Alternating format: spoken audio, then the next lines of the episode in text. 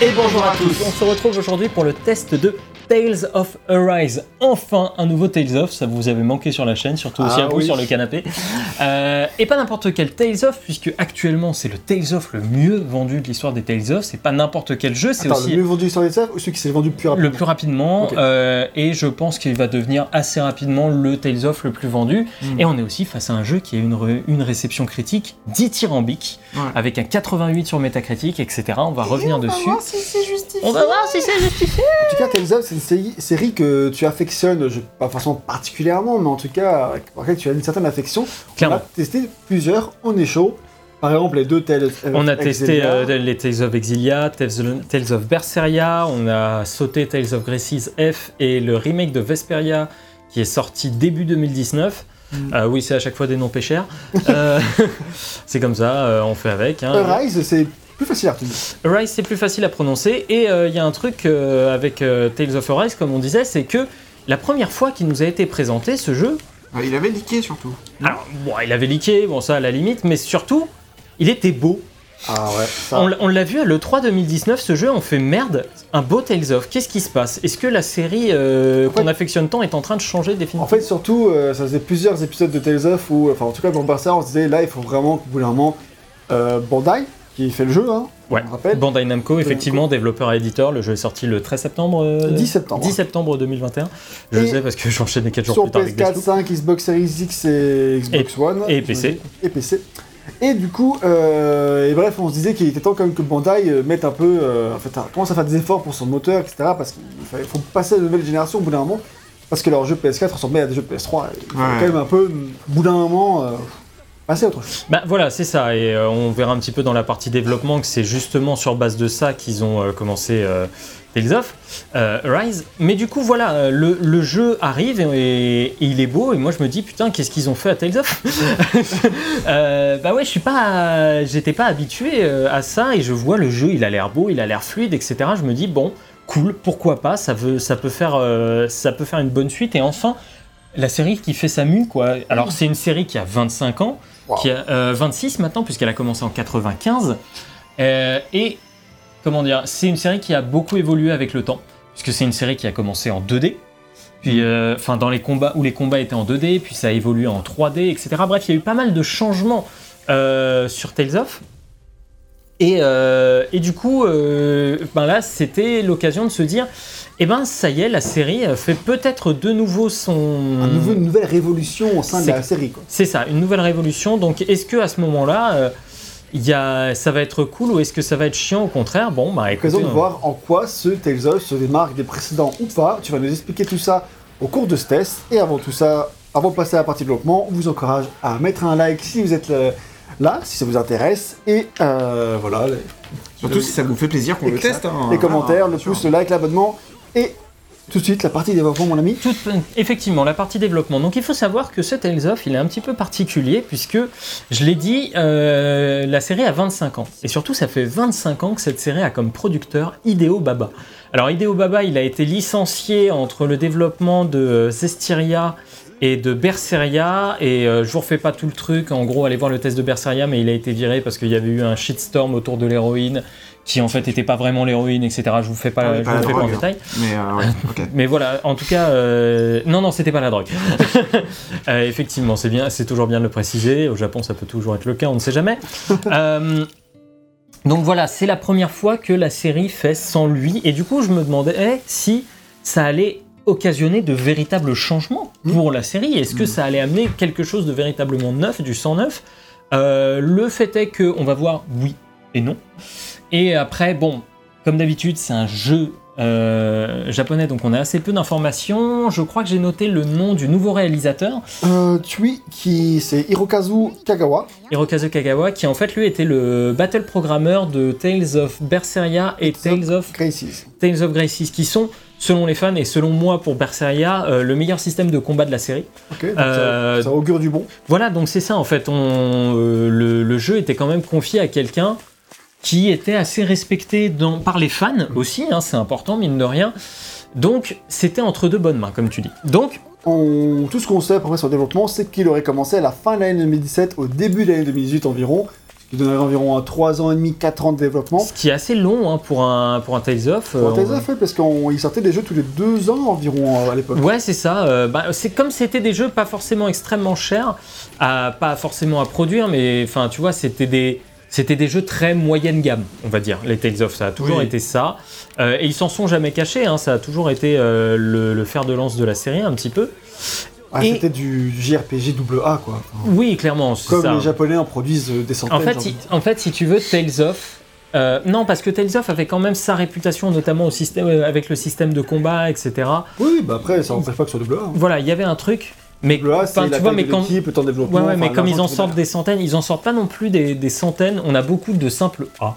Oui, Euh, voilà, des, des trucs comme Tales of, tu vois, qui Ah. ressortent, c'est voilà, c'est un petit peu plus euh, rare. oui. Et la série était euh, et la série est respectée surtout parce qu'en fait, sur son époque, euh, je crois qu'elle a commencé sur SNES si je me trompe pas, puis euh, PS1, PS2.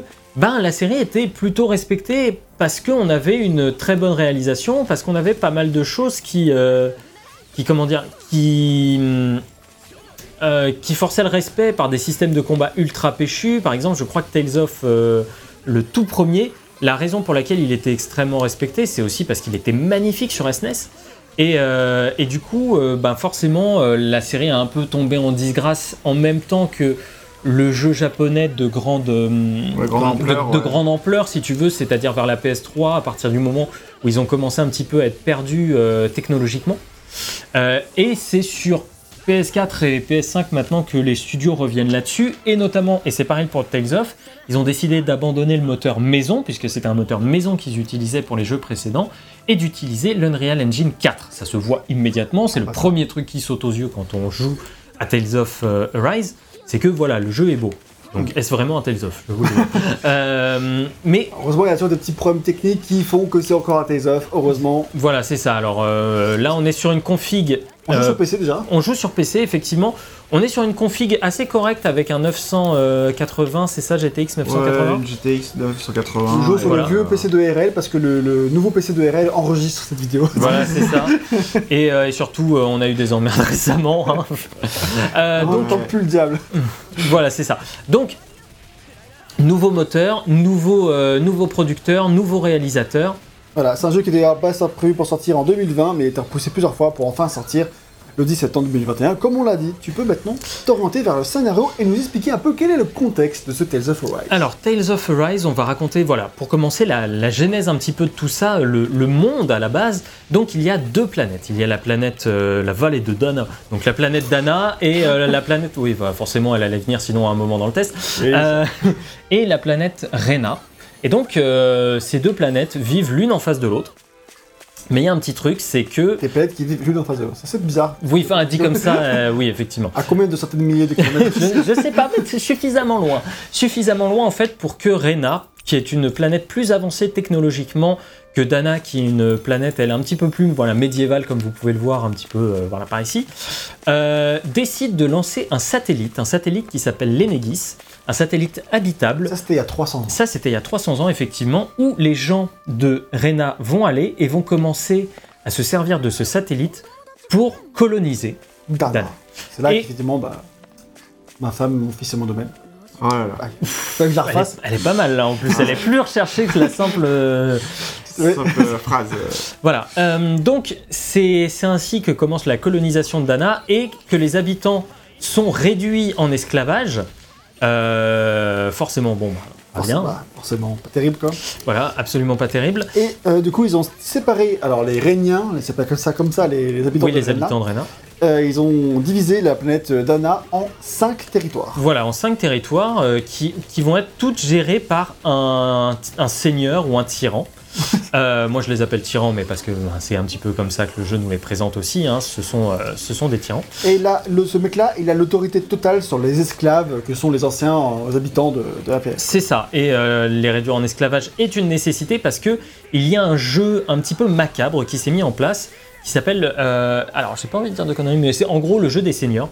Le jeu de la couronne. Le jeu de la couronne, merci, qui en fait a pour but de temps à autre de faire en sorte d'élire le meilleur monarque euh, possible. Et le meilleur monarque, qu'est-ce qu'il qu'est-ce qu'il fait en fait? Eh ben, il fait en sorte que les Daniens soit meurent, soit travaillent, soit. En fait, il faut que les Daniens quelque part produisent de l'énergie. Hmm. En gros, on va prendre un petit peu le, le principe, euh, à savoir euh, un petit peu comme dans chaque FF, le, le principe de Gaïa, la force de la terre, etc., qui lui vient de ses, de ses habitants. Et ben là, c'est pareil pour, euh, pour Dana, sauf que cette énergie, au lieu d'être rendue à Dana, elle va directement pour les seigneurs et donc pour aller vers Rena par la suite. Donc en fait, littéralement, la force de la planète est en train d'être absorbée, telle une sangsue, par Rena. Et euh, du coup, c'est pour gagner le jeu de la couronne, il faut justement avoir plus d'énergie que ses adversaires. C'est ça. Et donc le, la même énergie. Et donc le, le gagnant du jeu de la couronne est programmé, euh, est programmé, est euh, proclamé pardon, nouveau monarque de, Ah oui. de Rena. Donc il y a quand même quelque chose d'important à faire là-dessus pour, que, pour que les gens s'y intéressent et surtout pour que les habitants soient réduits en esclavage. On verra plus tard qu'il y a plusieurs façons. Enfin, les gens sont réduits en esclavage de plusieurs manières. C'est-à-dire que la première zone dans laquelle on est, c'est vraiment de l'esclavagisme pur et dur. C'est des gens qui meurent au boulot, au travail. C'est des gens, euh, voilà, c'est le. Japon. Euh, et en fait, sur le deuxième, c'est autre chose. On, on en reparlera un petit peu plus tard dans les thèmes, mais là, j'en parle juste là parce que je pense que c'est important. Euh, c'est un truc où on mise sur la délation. Où on dit, par exemple, oui, les gens sont libres, mais par contre, t'as pas le droit d'aller contre le régime. Si t'entends quelqu'un aller contre le régime, tu le balances et t'as une récompense. T'es récompensé par euh, le régime en place pour avoir fait une bonne action, pour avoir empêché que, euh, voilà, euh, un complot se trame euh, contre le seigneur local. Et donc, ça fait que la population se surveille elle-même. Et là, le lieu dans lequel on va arriver, au contraire, euh, le seigneur a décidé d'avoir quelque chose de peut-être un petit peu plus euh, horizontal, Ouais. où en gros, euh, ben, il n'y a pas d'oppression pure et dure, les gens travaillent, mais ils travaillent pas sous l'oppression, sous les fouets, sous les trucs, etc. Donc voilà, on va nous présenter un petit peu tout ça euh, de plein de manières différentes.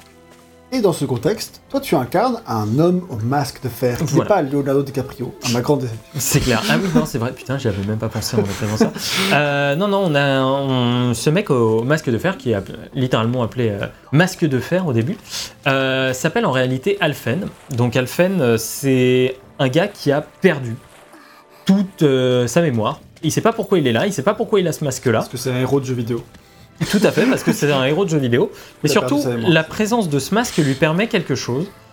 Il ne ressent pas la douleur. C'est-à-dire qu'il agit du coup un petit peu comme un sauveur auprès des, des gens de son peuple. Si euh, quelqu'un est sur le point de se prendre un, un coup de latte, par exemple, il se met en travers du truc, il va avoir un hématome, mais il n'a pas la douleur liée à l'hématome. Hmm. Donc ça fait que ça devient un petit peu... Comment Oui, pratique. Oui, donc ça fait que ça devient un petit peu une légende, ce, ce mec euh, auprès des locaux, qui l'aiment énormément. Et en fait, alors que c'était une journée plutôt normale euh, euh, d'esclavagisme hein, euh, dans, le, dans, le territoire, dans le territoire dans lequel on se trouve, et ben il y a un train avec une... Oui, je, je l'ai Avec dit avec... nonchalance. Oui, c'est clair, bah oui. Ouais, C'est une journée normale d'esclavagisme, vraiment. Ça Ah, se les passait bien. seigneurs sont rentrés après avoir fêté leurs esclaves toute la journée. Ils ont, sou- Voilà. ils ont pris le souper et ils sont allés se coucher. C'est ça. Et ben en fait, il y a un train de marchandises euh, qui passe avec une marchandise plutôt spéciale à l'intérieur, avec euh, une fille qui s'appelle Shion, qu'on voit, c'est la deuxième euh, en partant de la droite. Le Euh, masque de fer, il est au milieu là. Le masque de fer, c'est ça. Il est au milieu, donc il perd face au premier boss, il perd la moitié de son masque et on apprend alors son nom. Il s'appelle Alphen.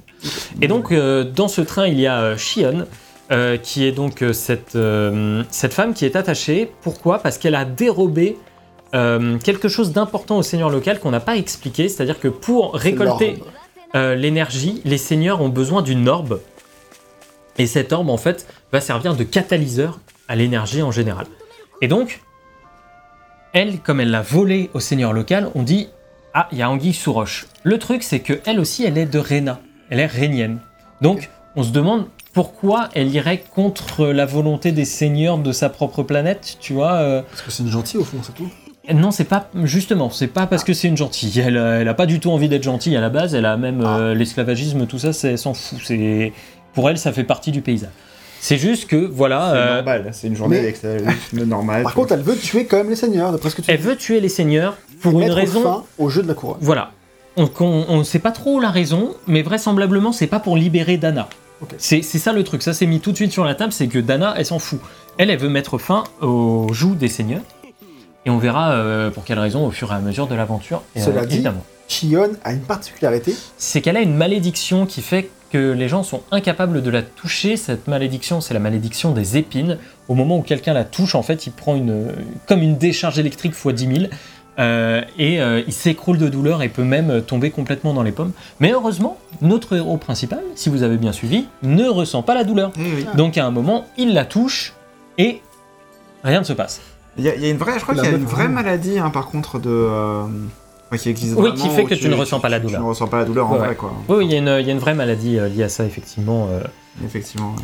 tu fais bien. bien un truc, cette histoire de hein, malédiction, euh, touche quelqu'un, peut pas te toucher, enfin il y a ça, il y a ça dans plein de trucs. euh. Oui, il y a ça dans plein de trucs. Non, mais le, le, Oui, le pitch de pas- base est pas non plus. euh, non, non, bien sûr, mais c'est enfin, juste que ça me disait un truc et je suis en train de retrouver. Et, euh, et quelque chose que j'ai pas ajouté, mais euh, en fait, notre personnage principal, donc Alphen, ce qu'il va avoir, euh, euh, qu'il va pouvoir faire, c'est que à l'intérieur de l'orbe, il y a tellement d'énergie concentrée en fait qu'il va pouvoir retirer une épée ardente. Voilà, une épée de flamme littéralement, qui normalement brûlerait au centième degré n'importe qui la portant, mais il ne ressent pas la douleur, encore une fois. Ça ne l'empêche pas de cramer sa main, mais il ressent pas la douleur. Euh, voilà, Généralement, ça te pose de petits problèmes après quand même. Enfin, ça pose Ouais, des petits problèmes, mais surtout dans le un gameplay. peux- Non, mais surtout dans le gameplay, ça a du sens puisque quand tu l'utilises cette épée, tu, tu perds des points de vie en fait. Donc Oui. voilà, ça trouve sens un petit peu là-dedans. Ok. Donc voilà, c'est avec ce groupe-là et avec des euh, comment l'instant, dire, en groupe de deux personnes, donc et avec des antifas locaux qui décident de qui décident ben, de d'aller contre les seigneurs et donc de faire tomber le régime. Voilà. très bien, très bien. Euh, je crois que c'est à petit peu près Ouais, tout c'est ce que j'avais sur le contexte, c'est pas du tout. Tu vas pouvoir expliquer un peu comment la narration du jeu s'organise. Alors là, tu vois, par exemple, je disais, on a quelque chose de plus horizontal. Donc tu vois, les gens de Dana ont ce truc au niveau de la main Mhm. qui, euh, qui, les- qui permet l'aspiration de l'énergie. Et là, euh, on est dans une ville où, bah, vraisemblablement, il n'y a pas de haine. Donc c'est assez bizarre. Nous, on se dit, du coup, en arrivant, c'est bizarre, devrait y avoir de la... Donc en gros, la... C'est la... bizarre, une ville sans gêne. Je connais pas. Si, ils sont vénères Pa- d'habitude. Paris, il n'y a pas de haine dans le nom. C'est vrai. Pourtant, là, à Sint, il y avait un. Sint, il y avait un. Bien. Euh, Du coup, la narration du jeu. Alors, la narration- quitte un peu, d'après ce que tu expliques, la Ouais. narration habituelle d'un Tales of pour se rapprocher de celle d'une grande série de RPG. Dragon Quest, euh, a effectivement. Alors, faut savoir que la narration est- a toujours été un peu compartimentée dans Tales of, mais jamais autant, je trouve. C'est-à-dire que là, on embrasse véritablement la philosophie Dragon Quest. Donc, la philosophie Dragon Quest, pour ceux qui ne connaissent pas, c'est euh, une idée où, en gros, chaque territoire va raconter sa propre histoire dans l'histoire plus globale du jeu. Ah oui, je me souviens de ça. Oui, Assassin's Creed Valhalla. Oui, ça aussi. Voilà, Bah, par, par exemple, ce genre de choses, c'est vraiment, c'est littéralement ça, tu vois. Mais là, comme on est plus sur un truc classique de RPG, je le compare à Dragon Quest Oui, qui raison, le ouais. faisait depuis euh, pas mal, euh, qui le fait depuis pas mal d'années et qui continue d'ailleurs de le faire. Euh, Et que voilà, là, c'est une blague quand même. hein. et du coup, euh, voilà, ça c'est l'idée de base de la narration, euh, de comment ça fonctionne. Alors en réalité, ce type de narration a un avantage d'avoir chaque zone compartimentée dans un truc plus global qui te raconte une trame plus globale. Ça a l'avantage de maintenir un rythme. C'est-à-dire que chaque zone étant sa propre petite histoire, et ben à chaque fois que tu arrives dans une zone, boum, il y a des enjeux qui sont relancés, tu confrontes les personnages de nouveau avec leur vision du monde. Là, quand, quand ils arrivent ici, ils se disent Attends, c'est pas normal, doit y avoir Anguille sous roche, doit y avoir un truc qui déconne malgré tout. Et ils avancent et ils se rendent compte que bah, finalement, il y a peut-être rien qui déconne dans cette ville et c'est peut-être juste que c'est beaucoup, plus bien, ouais. éga- c'est beaucoup plus égal qu'ailleurs. Ouais. Donc, ils vont se demander encore une fois, euh, tu vois, ils vont être bousculés un petit peu dans ce qu'ils dans ce qu'ils attendent. Du coup, dans chacune de ces zones, tu expliques qu'il y a genre, par exemple, de nouveaux personnages, de nouvelles relations avec une structure classique d'histoire, plusieurs actes avec une conclusion, un mini-boss au milieu et un boss à la fin. Voilà. C'est un rythme, enfin une structure qui pour toi permet plusieurs choses. Par exemple, un rythme narratif un peu plus soutenu, Voilà, comme je le disais, de effectivement. nouvelles thématiques et euh, des confrontations avec les personnages de- et c'est leur vision du monde. Voilà, ça, c'est le truc qui est bien avec euh, ça. Le truc, Quand c'est tu parlais que. ça de Dragon Quest, en fait tu, parlais- tu disais ça pour Dragon Quest, mais du coup ça s'applique. Oui, mais ça, ça, ça, ça s'applique aussi à Tales of Arise. Euh, mais ce type de narration a un problème. Ouais, c'est que c'est répétitif au bout d'un moment. Bah, c'est qu'au bout d'un moment, euh, Tu le sens la fait. structure, t'es en mode. Bah, bon, tu, hein. tu sens, non seulement tu sens la structure, mais il y a pire, c'est que le fait que les personnages soient remis en question à chaque truc, ça fait qu'à chaque fois on remet les thématiques sur la table. Hmm. Et à chaque fois qu'on remet les thématiques sur la table, on te réexplique. Et donc, on se trouve face à un jeu qui est extrêmement bavard. Et pas bavard forcément pour les bonnes raisons, parce qu'il y a des jeux bavards que moi j'accepte très bien, il n'y a pas de souci. Mais là, on est sur du bavard qui va souvent quand même se répéter dans ses questionnements, dans ses thématiques, puisque certes la thématique c'est l'esclavagisme et on y reviendra plus tard, Il y a d'autres choses qui s'imbriquent un petit peu là-dedans. Euh, mais du coup, c'est très. Voilà, c'est. En fait, tu dis que c'est présenté de chaque fois de manière différente, en se basant peut-être sur euh, différents domaines de l'esclavagisme ou euh, du côté tyrannique de tout ça, Mhm. mais qu'à chaque fois, c'est toujours un peu pareil. Il y a un méchant tyran qui va servir le peuple, et selon la zone dans laquelle tu te trouves, bah, on tente de changer tout ça, mais, ça ne résiste, mais euh, on ne résiste pas à remettre en place le statu quo avant la fin. Voilà, c'est ça. C'est quand même. euh, là, tu vois, dans cette zone, par exemple, tu te dis ah ben si tout le monde est, est identique, ben ça va peut-être changer le truc. Et la réalité, c'est que ben vers la fin de l'acte, le jeu préfère quand même remettre au centre ces thématiques et donc ne pas. Tu vois, c'est tu mets un doigt de pied dans l'eau, quoi. Ouais. tu Ouais, tu ouais. prends pas trop de risques non plus. Euh, voilà, donc ça, ça fait que on est sur un jeu qui a tendance quand même à pas mal se répéter. Euh, dans la première partie, je l'accepte parce que en fait, ce qui fait, ce qui ne fait pas défaut du tout à cette première partie, c'est que les univers que tu découvres sont toujours trop cool. Euh, c'est qu'il y a plein de choses Ouais, à visuellement, découvrir. c'est différent, etc. Voilà, visuellement c'est très différent, il y a plein de choses qui se mettent en place, les relations entre des personnes, les personnages se nouent, commencent à, tresser de vrais liens. Donc là, on est sur quelque chose d'intéressant et qui trouve sens. Et moi, ça me va. Tu vois? Ce type de narration, certes, il est perfectible, mais le fait est que ça se suit quand même avec un assez grand c'est plaisir. assez cool parce que du coup, tu as toujours envie de savoir comment sera le prochain tyran, à quoi va ressembler la nouvelle zone. Et même si t'es jamais vraiment surpris de la manière dont ça se déroule, c'est plaisant et tout ça. C'est ça. Même si tu dis quand même que c'est quand même très très bavard, que Oui, les oui. dialogues sont pas à la hauteur. De, de la qualité des personnages. Ouais, Voilà. Ça, on en parlera un petit peu plus tard. Tout ça, c'est le bilan de la première partie du jeu, Voilà. qui correspond à combien d'heures de jeu tu trouves environ? La, pre- la première partie, je dirais, alors moi, à mon rythme, euh, entre 35 et 40 heures. Ouais, donc c'est les bons deux tiers du jeu. quoi. Ah oui, on est sur deux tiers du jeu. Oui, c'est pas 50-50. quoi. Ah non, non, pas du tout. Euh, mais par contre, Attends, moi, la question que j'avais avant, avant ça, c'est que tu. Est-ce que c'est une narration qui reste linéaire? Oui, c'est une narration complètement linéaire. Donc tu vas vraiment d'une zone à une autre? Ah oui, oui, t'as pas de- y a t'as- pas de, t'as pas de choix entre. Ah non, non, euh, là, là par exemple, tu vois la, la porte qui est dans le fond là-bas, c'est la porte qui m'amène vers la prochaine zone. Je ne peux pas encore y aller. Elle est fermée. Ah oui, mais c'est dommage alors du coup, parce que effectivement, ouais, si c'est. si- Enfin, là, de, de ce que j'ai compris, en fait, tu peux, tu peux arriver dans n'importe quelle zone et ça va pas vraiment. euh, Ah non, non, là on est vraiment sur une structure très linéaire de première zone, deuxième zone, troisième zone. Tout est compartimenté, Oui. chapitré. Mais Etc. est-ce que, à ton avis, euh, quand même, tu pourrais, genre, euh, enfin, si le- les développeurs avaient voulu le faire, est-ce que tu aurais pu. euh, En termes d'histoire, en fait, un peu comme non, Assassin's Creed. quoi. non, pour la Hmm. simple et bonne raison qu'en fait, selon les lieux que tu visites euh, et les thématiques qui sont liées à ces lieux, c'est ce qui va faire évoluer les personnages dans leur compréhension du monde hmm, et dans la compréhension des relations qu'ils ont entre eux. Donc en fait, quelque chose de plus ouvert pour moi aurait rendu très factice tout ça, alors que là, ça se mêle beaucoup mieux à la narration Ah, générale. Disons qu'on aurait eu le même problème qu'on a dans Assassin's Creed, justement, où Eivor évolue pas trop. Parce que Ouais, du c'est coup, ça, peut faire tout dans n'importe quel ordre, et du coup, ça peut pas Ouais, c'est évoluer. ça, euh, tout ça. Voilà. Donc On moi, je esquive ce problème. On esquive ce problème en en créant un autre, qui est celui de la linéarité et des thématiques qui se répètent, pour le coup, et de manière plus linéaire. Ok. Euh, mais, parce qu'il y a un mais, il y a une deuxième partie à ce jeu, Et Un le dernier dernier tiers tiers. du jeu. Et le dernier tiers du jeu, je vais y aller franco, pour moi, est complètement raté. Il y a plusieurs raisons à ça. C'est que déjà, le jeu, dans ce qu'il nous expose, il va commencer à, dire, à essayer de te faire des grands discours de trucs et machin, sauf que dès que tu as fait, lu ou vu ou ou n'importe quoi joué à un truc de SF, c'est attendu.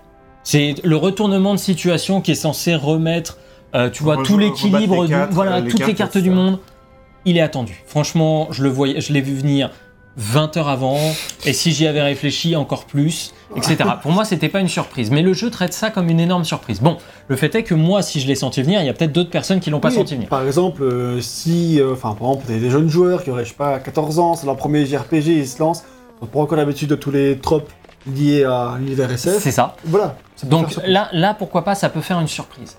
Le fait est que ça n'arrive pas à trouver de sens dans la narration globale, en fait, tout ça. Euh, je sais pas si tu peux me lancer sur un, sur un truc que je dis en particulier, parce que là, il y a Par exemple, tu dis que c'est une deux, enfin, cette deuxième partie, cette fin de jeu, elle tente absolument d'expliquer tout son lore. Oui. Alors ça, c'est un des gros problèmes du jeu, c'est que, comme je l'ai déjà dit moi dans plusieurs tests, je m'en fous qu'un lore soit pas développé à 2000%. Moi, ce que je veux, c'est un jeu qui soit cohérent, qui ait les réponses à l'univers en général. Enfin bref, que ce soit globalement correct et que je comprenne la big picture. Là, le truc, c'est que j'avais compris la big picture à la fin du premier acte, et le deuxième acte passe son temps à me la raconter Une nouvelle fois. les moindres une, détails. une nouvelle fois, mais dans les moindres détails. Il veut tout expliquer et ça pose un énorme souci de rythme, de rythme narratif. Ça pose plein de gros problèmes en fait en général parce que on a l'impression d'être face à un jeu qui a peur. Encore une fois, tiens, le syndrome Deathloop, comme on en parlait, il a peur que tu comprennes pas. Et il a peur que tu comprennes pas, alors que Le syndrome Deathloop. euh, le syndrome Deathloop, parce qu'on en parlait du- dans test. le test Ah oui, Deathloop. mais tout le monde n'a pas vu le test. Voilà, mais dans le test de Deathloop, en fait, ce qu'on dit, c'est que Les Deathloop auteurs. est un. Les auteurs ont extrêmement peur que le joueur n'ait pas tout capté. Et du coup, ils t'expliquent tout. Et en même temps, dans Deathloop, le problème, c'est qu'il t'explique rien. Là, c'est qu'il t'explique- il t'explique tout, au dernier point, au dernier détail. Et le souci, quand tu cherches à expliquer tout un lore qui est complexe ou qui a des, pro- qui a des trucs comme ça, c'est que tu crées des incohérences. C'est que tu crées Ah, de grosses pire, incohérences Yes. dans son univers. Parce que là, il y a des trucs où tu te dis, euh, ok, mais du coup, pourquoi vous avez fait ça? Ça n'a aucun sens. Tu vois, il y a, il y a des vrais, il y a de vraies grosses questions en rapport à l'univers que tu commences à te poser. Et des trucs qui, qui ne font plus sens en fait dans la trame globale. Qui, dans la base du truc, faisaient sens. Et à un seul coup, tu te dis, non, les gars, vous pouvez pas être aussi cons, c'est pas possible. Il y a forcément eu quelque chose qui s'est passé. Et il manque un truc. Il manque vraiment un espèce de déclic global à- pour que cette structure s'encoche parfaitement. Et du coup, ces de ces incohérences naît plusieurs problèmes. Tout d'abord, le jeu n'a plus de thématiques à proposer nouvelles. Ou les, celles qu'il tente de proposer, il ne les développe pas comme il les développait dans la première partie. Est-ce qu'il les développait dans sa première partie? Peut-être, on y reviendra tout à l'heure. Mais là, il les sous-développe complètement. C'est-à-dire que tout est donné extrêmement vite, on a des tunnels narratifs de plusieurs heures qui s'enchaînent pour t'expliquer des trucs et des machins.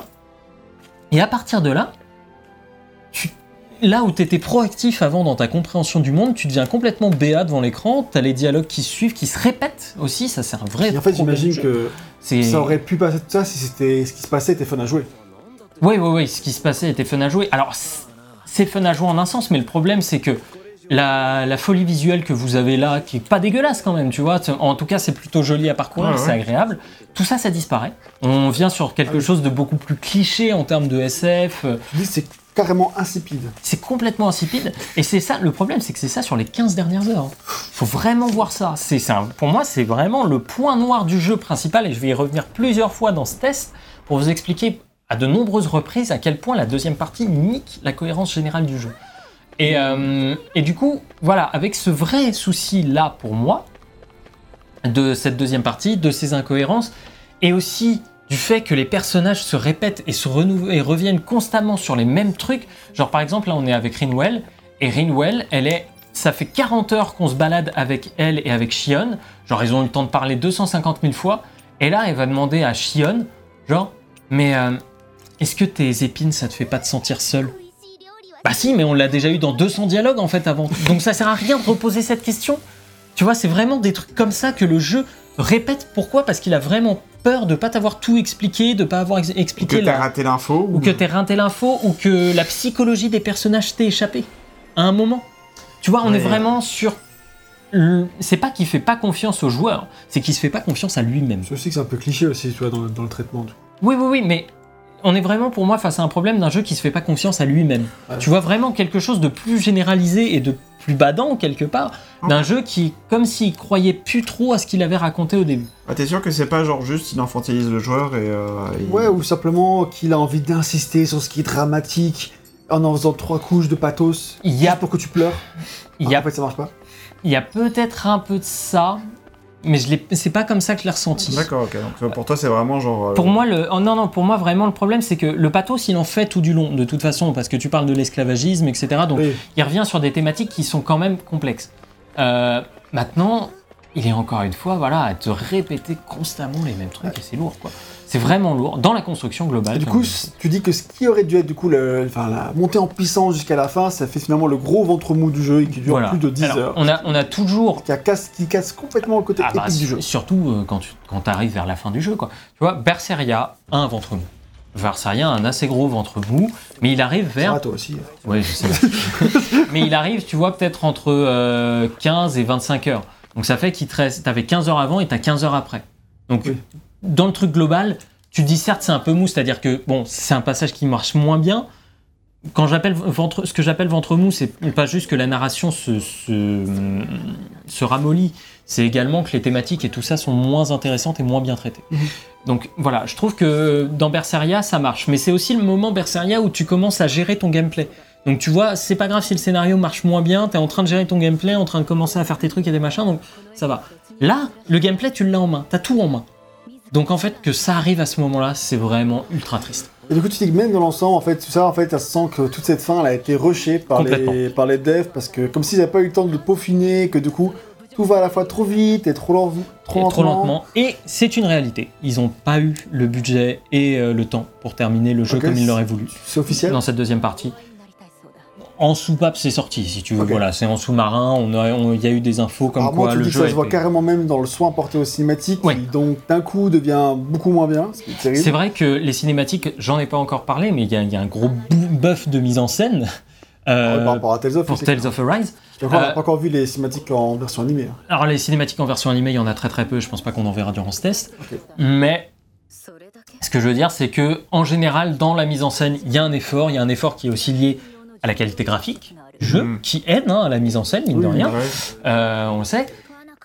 Sauf que là, à ce moment-là, ce qui m'avait complètement échappé pendant très longtemps, genre que les personnages, tu vois, là durant ces cinématiques-là, on voit que c'est des petites cinématiques, tu vois la manière dont ils parlent, c'est un peu robotique, et ben ça devient ça sur les cinématiques un peu principales. Ah Ce oui. que j'avais pas ressenti jusque-là. Oui, parce que là, en fait, ça allait. Enfin, ce qu'on a vu avant, c'était. euh, Voilà. il y Tu avait vois, un des petits mouvements. Enfin, Oui, et même des petits, ouais, des petites. euh, et tu vois là, là sur des trucs comme ça, tu, tu vois que, mais il y a une mise en scène autour de ces images ouais, qui fait que petit ça côté, euh, BD, manga. ouais. Qui passe euh, su- suffisamment vite en fait pour que ce soit pas très grave. Et en plus, En fait, ça rend ces dialogues qui normalement sont un peu chiants, euh, plus mis en scène, avec euh, des petites idées, quoi. Voilà, c'est ça, il y, a- il y a un truc visuel derrière, mais ça, ils le font. euh, Bah non, c'est depuis cet épisode-là qu'ils le font, parce qu'avant, c'était vraiment des personnages qui arrivaient et tu voyais juste les lèvres faire paf, paf, Oui, paf, oui, Ça bougeait pas énormément.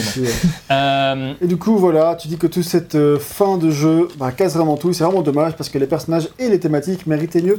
Et c'est une magnifique transition pour parler de ces personnages. et de ces personnages, et alors, il faut savoir que moi, un truc sur les personnages, c'est ce qui m'intér- m'intéresse le plus dans les JRPG. C'est-à-dire que même si ton scénario est éclaté au sol, si j'ai de bons personnages où j'ai du mal à leur dire au revoir, Mm.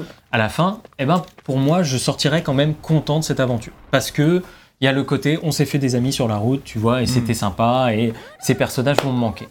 Euh, dans Tales of Arise, il y a clairement un truc comme ça pendant très longtemps. Euh, pourquoi? Parce que j'aime beaucoup ce groupe. Ils ont réussi à créer en fait un groupe qui n'a pas de gimmick. C'est-à-dire que si vous vous souvenez Tales of Berseria, il y avait un mec qui était déguisé en samouraï, il y avait un pirate, Oui. il y avait un truc comme ça, et tu vois, chaque personnage avait parfois des, des gimmicks dans leur façon de parler. Tu vois, en japonais, Oui. parfois il y en a qui rajoutent des gozare à la fin de chaque phrase, et euh, genre, c'est pas naturel, tu vois que c'est juste le cliché euh, du personnage. Je ne sais pas ce que ça veut dire, monsieur. Non mais enfin ça, ça veut ça veut pas dire grand chose, c'est juste quoi le syndrome d'Asloop du coup pas mal. Euh, et, euh, et du coup, ils se sont débarrassés de tous ces gimmicks pour, pour ces personnages-là. Et du coup, ça fait qu'on a un cast qui, en général, je trouve, est beaucoup plus consistant parce qu'il est beaucoup plus logique, on va dire, dans, la, dans le monde général de Tales of Arise. Il n'y a pas de personnage complètement fou, il n'y a pas de personnage déluré, tu vois, ce qui pouvait faire sens dans Tales of Berseria, mais ce qui là n'aurait pas marché étant donné qu'on parle quand même de thématiques de base sérieuses, Mhm. euh, à base d'esclavagisme, etc. On verra plus tard que Tales of Berseria avait également des, euh, des thématiques importantes et sérieuses, mais les mettait pas en scène de la même manière. Là, Tales of Arise prend vraiment son truc au pied de la lettre et te montre l'atrocité de ces choses-là. Et donc, de ce fait, ils ont réduit les gimmicks visuels des personnages, parce que je sais pas si vous l'avez remarqué, mais en dehors de celui qui arrive là, et encore, c'est un seigneur, on a quand même des personnages au look où ils se sont calmés. Enfin, quand même. un peu. Bah, c'est non, c'est bariolé, mais ça va. hein.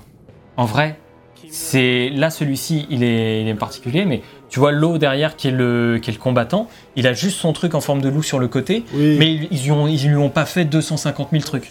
Euh, Rin- Rinwell, il y a pareil, il y a quelques la magicienne, il y a quelques euh, il y a quelques broderies, mais pareil pas énorme. C'est les deux personnages principaux surtout où là c'est assez bariolé, surtout Shion, mais qui fait plus sens parce que elle, parle aussi toujours de son côté euh, très euh, noble d'être rhénienne et de se penser supérieure, etc.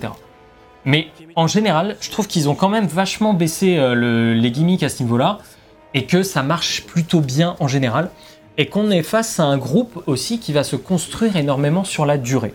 Ce que je veux dire par là, c'est que par exemple, on se doute très bien que Alphen et Shion, c'est les deux personnages qui se sont rencontrés au début, ils ont, une, euh, ils ont un truc particulier l'un pour l'autre, étant donné que l'un peut toucher l'autre sans que ça occasionne de gros dommages. Chi- mais euh, tu Ça sens pas été touché depuis 20 ans. là. voilà, c'est ça. Non, mais tu sens que ça va mener vers une potentielle histoire d'amour. S'il n'y a pas histoire d'amour, tout du moins, ça m'étonnerait, mais s'il n'y a pas histoire d'amour, tout du moins, rapprochement entre les deux. Le truc, c'est que le jeu prend le temps de construire ça, mais qui nous présente pas ça comme une nécessité absolue de fin du jeu. Euh, si tu veux, il y a beaucoup de, de jeux où on nous présente l'amour entre deux personnages comme le truc inévitable de la Oui. fille qui ne pourra pas s'empêcher d'aimer le mec ou inversement. Là, c'est pas du tout le cas. La raison pour laquelle ils vont se rapprocher l'un de l'autre, c'est par les thématiques du jeu. Et ça, c'est intéressant et c'est aussi important dans la construction scénaristique globale. Euh, c'est qu'on est face euh, à des personnages qui trouvent une cohérence au sein du groupe, au sein des relations qu'ils tissent. Et même si on a, euh, comment dire, on a des personnages qui vont fonctionner en duo, à savoir Alphen et Shion, ensuite le combattant et la magicienne, et ensuite lui, puisque c'est un personnage qui va rejoindre notre groupe, et, euh, et la nana en armure. Voilà. C'est à- dans un groupe global, tu as trois grosses relations qui vont être tissées par d'autres petites relations. Et comme tout ça se construit au fur et à mesure du jeu, ça fait que rien ne semble véritablement forcé. Et du coup, quand l'affection des deux personnages éclate l'un pour l'autre, ça fait sens dans l'histoire. C'est pas juste à un moment de il m'a pris la main, oh ça y est, je suis amoureuse. Non, ça a vraiment fait sens dans l'histoire et sur le long terme. Le problème de ça, il vient de la deuxième partie du jeu. Avant ça même, tu Ah oui. pré- préférais quand même prévenir et mettre en garde pour dire que bah, Tales of reste un Ça reste un. Tales of. Et du coup, il y a quand même le certain cahier des charges avec euh, un certain type, un certain nombre pardon, de, de personnages archétypaux comme Voilà. la grande sœur. Bah, euh, ça, ça va être celle en armure, qui, celle en armure, tu vois, où Shion, c'est c'est la fille qui a un peu tout le temps faim. Des bases mais- clichés, mais des personnages plus consistants. C'est ça, c'est que les bases sont clichés, ok, mais ils vont pas appuyer en permanence dessus comme étant le- la finalité de ce personnage. Le personnage n'est pas défini par son cliché. Mm. Le cliché est ce qui va le caricaturer à la base, mais ils vont essayer de faire quelque chose d'un petit peu, de faire, ils vont essayer de faire plus en fait au fur et à mesure de la. D'ailleurs, euh, parlant de ce qui peut un peu dénoter, tu as quand même les 12 000 scénettes euh, autour de la nourriture. Alors ouais, ça dénote, mais en même temps, t'es pas obligé de les faire. C'est les scénettes, art- euh, c'est les scé- scénettes euh, optionnelles. On les a vues tout à l'heure. C'est celles qui sont en mode manga. Et les blagues classiques et la petite mascotte, euh, dont le rôle est minimisé quand même un La petite mascotte, vous l'avez vu plusieurs fois, c'est le hibou qui Ouais, pop ouais. de temps en temps. Mais honnêtement, en dehors des scénettes, on le voit 10 minutes. Ok. Donc ils ont minimisé vraiment le côté euh, mascotte de qui vient faire pou pou pou pou et tout le monde ha tu as raison gamin. Bref, ils ont ils ont enlevé ça au maximum et c'est tant mieux. Et du coup, tu as un groupe qui pour toi est plus ancré dans la réalité du monde qui les entoure et aussi un casting dans l'ensemble bien plus mature que ce à quoi Tales of t'es habitué jusqu'alors. C'est ça. c'est le moment de parler de la deuxième partie. Et la deuxième partie, il y a un problème. La deuxième partie, c'est que déjà on l'a dit, les personnages se répètent, les thématiques se répètent, mais ça crée un problème assez général où, quand je vous disais que ça va à la fois trop vite et trop lentement, et ben dans cette deuxième partie, on sent qu'ils veulent clore les histoires de ces personnages. Je suis parce que dans, dans la fiche, t'as marqué qu'il voulait- que ça veut conclure, et du coup, je voulais faire une blague entre les deux héros. Voilà. Ah oui, ah oui, bah oui, oui. Ils veulent absolument Conclure. Ça m'aurait fait rire, mais du coup, t'as dit clore. Et voilà, Voilà, il- tu- tu- voilà, désolé, mais euh, bon, euh, je contrôle plus mes blagues. hein. Oui, c'est à cause de la Ni les piscine, ça, en fait. C'est euh. ça. comprends. Et, euh, et du coup, voilà, tu sens que véritablement, ils veulent clôturer. je, vais, je vais utiliser tous les, tous les synonymes. Terminé. Toutes ces, euh, toutes ces scènes, et parfois tu sens que justement des raccourcis qu'on n'avait pas jusque-là commencent à se faire, à se mettre en place, et c'est chiant. C'est chiant parce que ça marche pas. Ça marche pas, tu sens que c'est forcé, tu sens qu'on pousse le truc, et on se retrouve face à des personnages dont on connaît la finalité, mais qui du coup, en dehors de ça, n'ont plus rien à dire. Et du coup, de ce fait d'en avoir plus rien à dire, ben, ils se répètent. Et c'est terrible ce que je veux dire, mais j'ai adoré ces personnages pendant 40 heures. Et durant les 15 dernières, au moment de leur dire au revoir, du coup, eh ben, Ciao eh ben ciao. Cassez-vous C'est bon. vraiment. Et c'est triste à dire parce que j'aime ce groupe. Je trouve qu'il est hyper attachant avec des personnages intéressants qui ont des backgrounds cool, etc. Mais Mais la finalité de ce jeu-là, Ça l'énerve, tu vois, là. Ouais.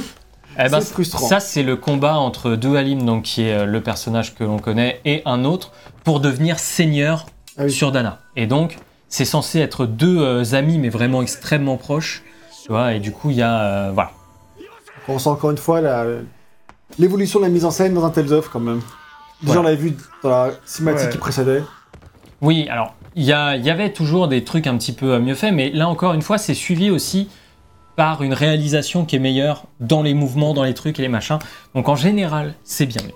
Est-ce que j'ai quelque chose à Non, rajouter c'est sur les pas des thématiques, même si tu en as déjà pas mal parlé, je trouve. Ouais, j'en ai pas mal parlé, mais là, je... c'est vrai que j'ai quand même abordé pas mal de points sur les thématiques.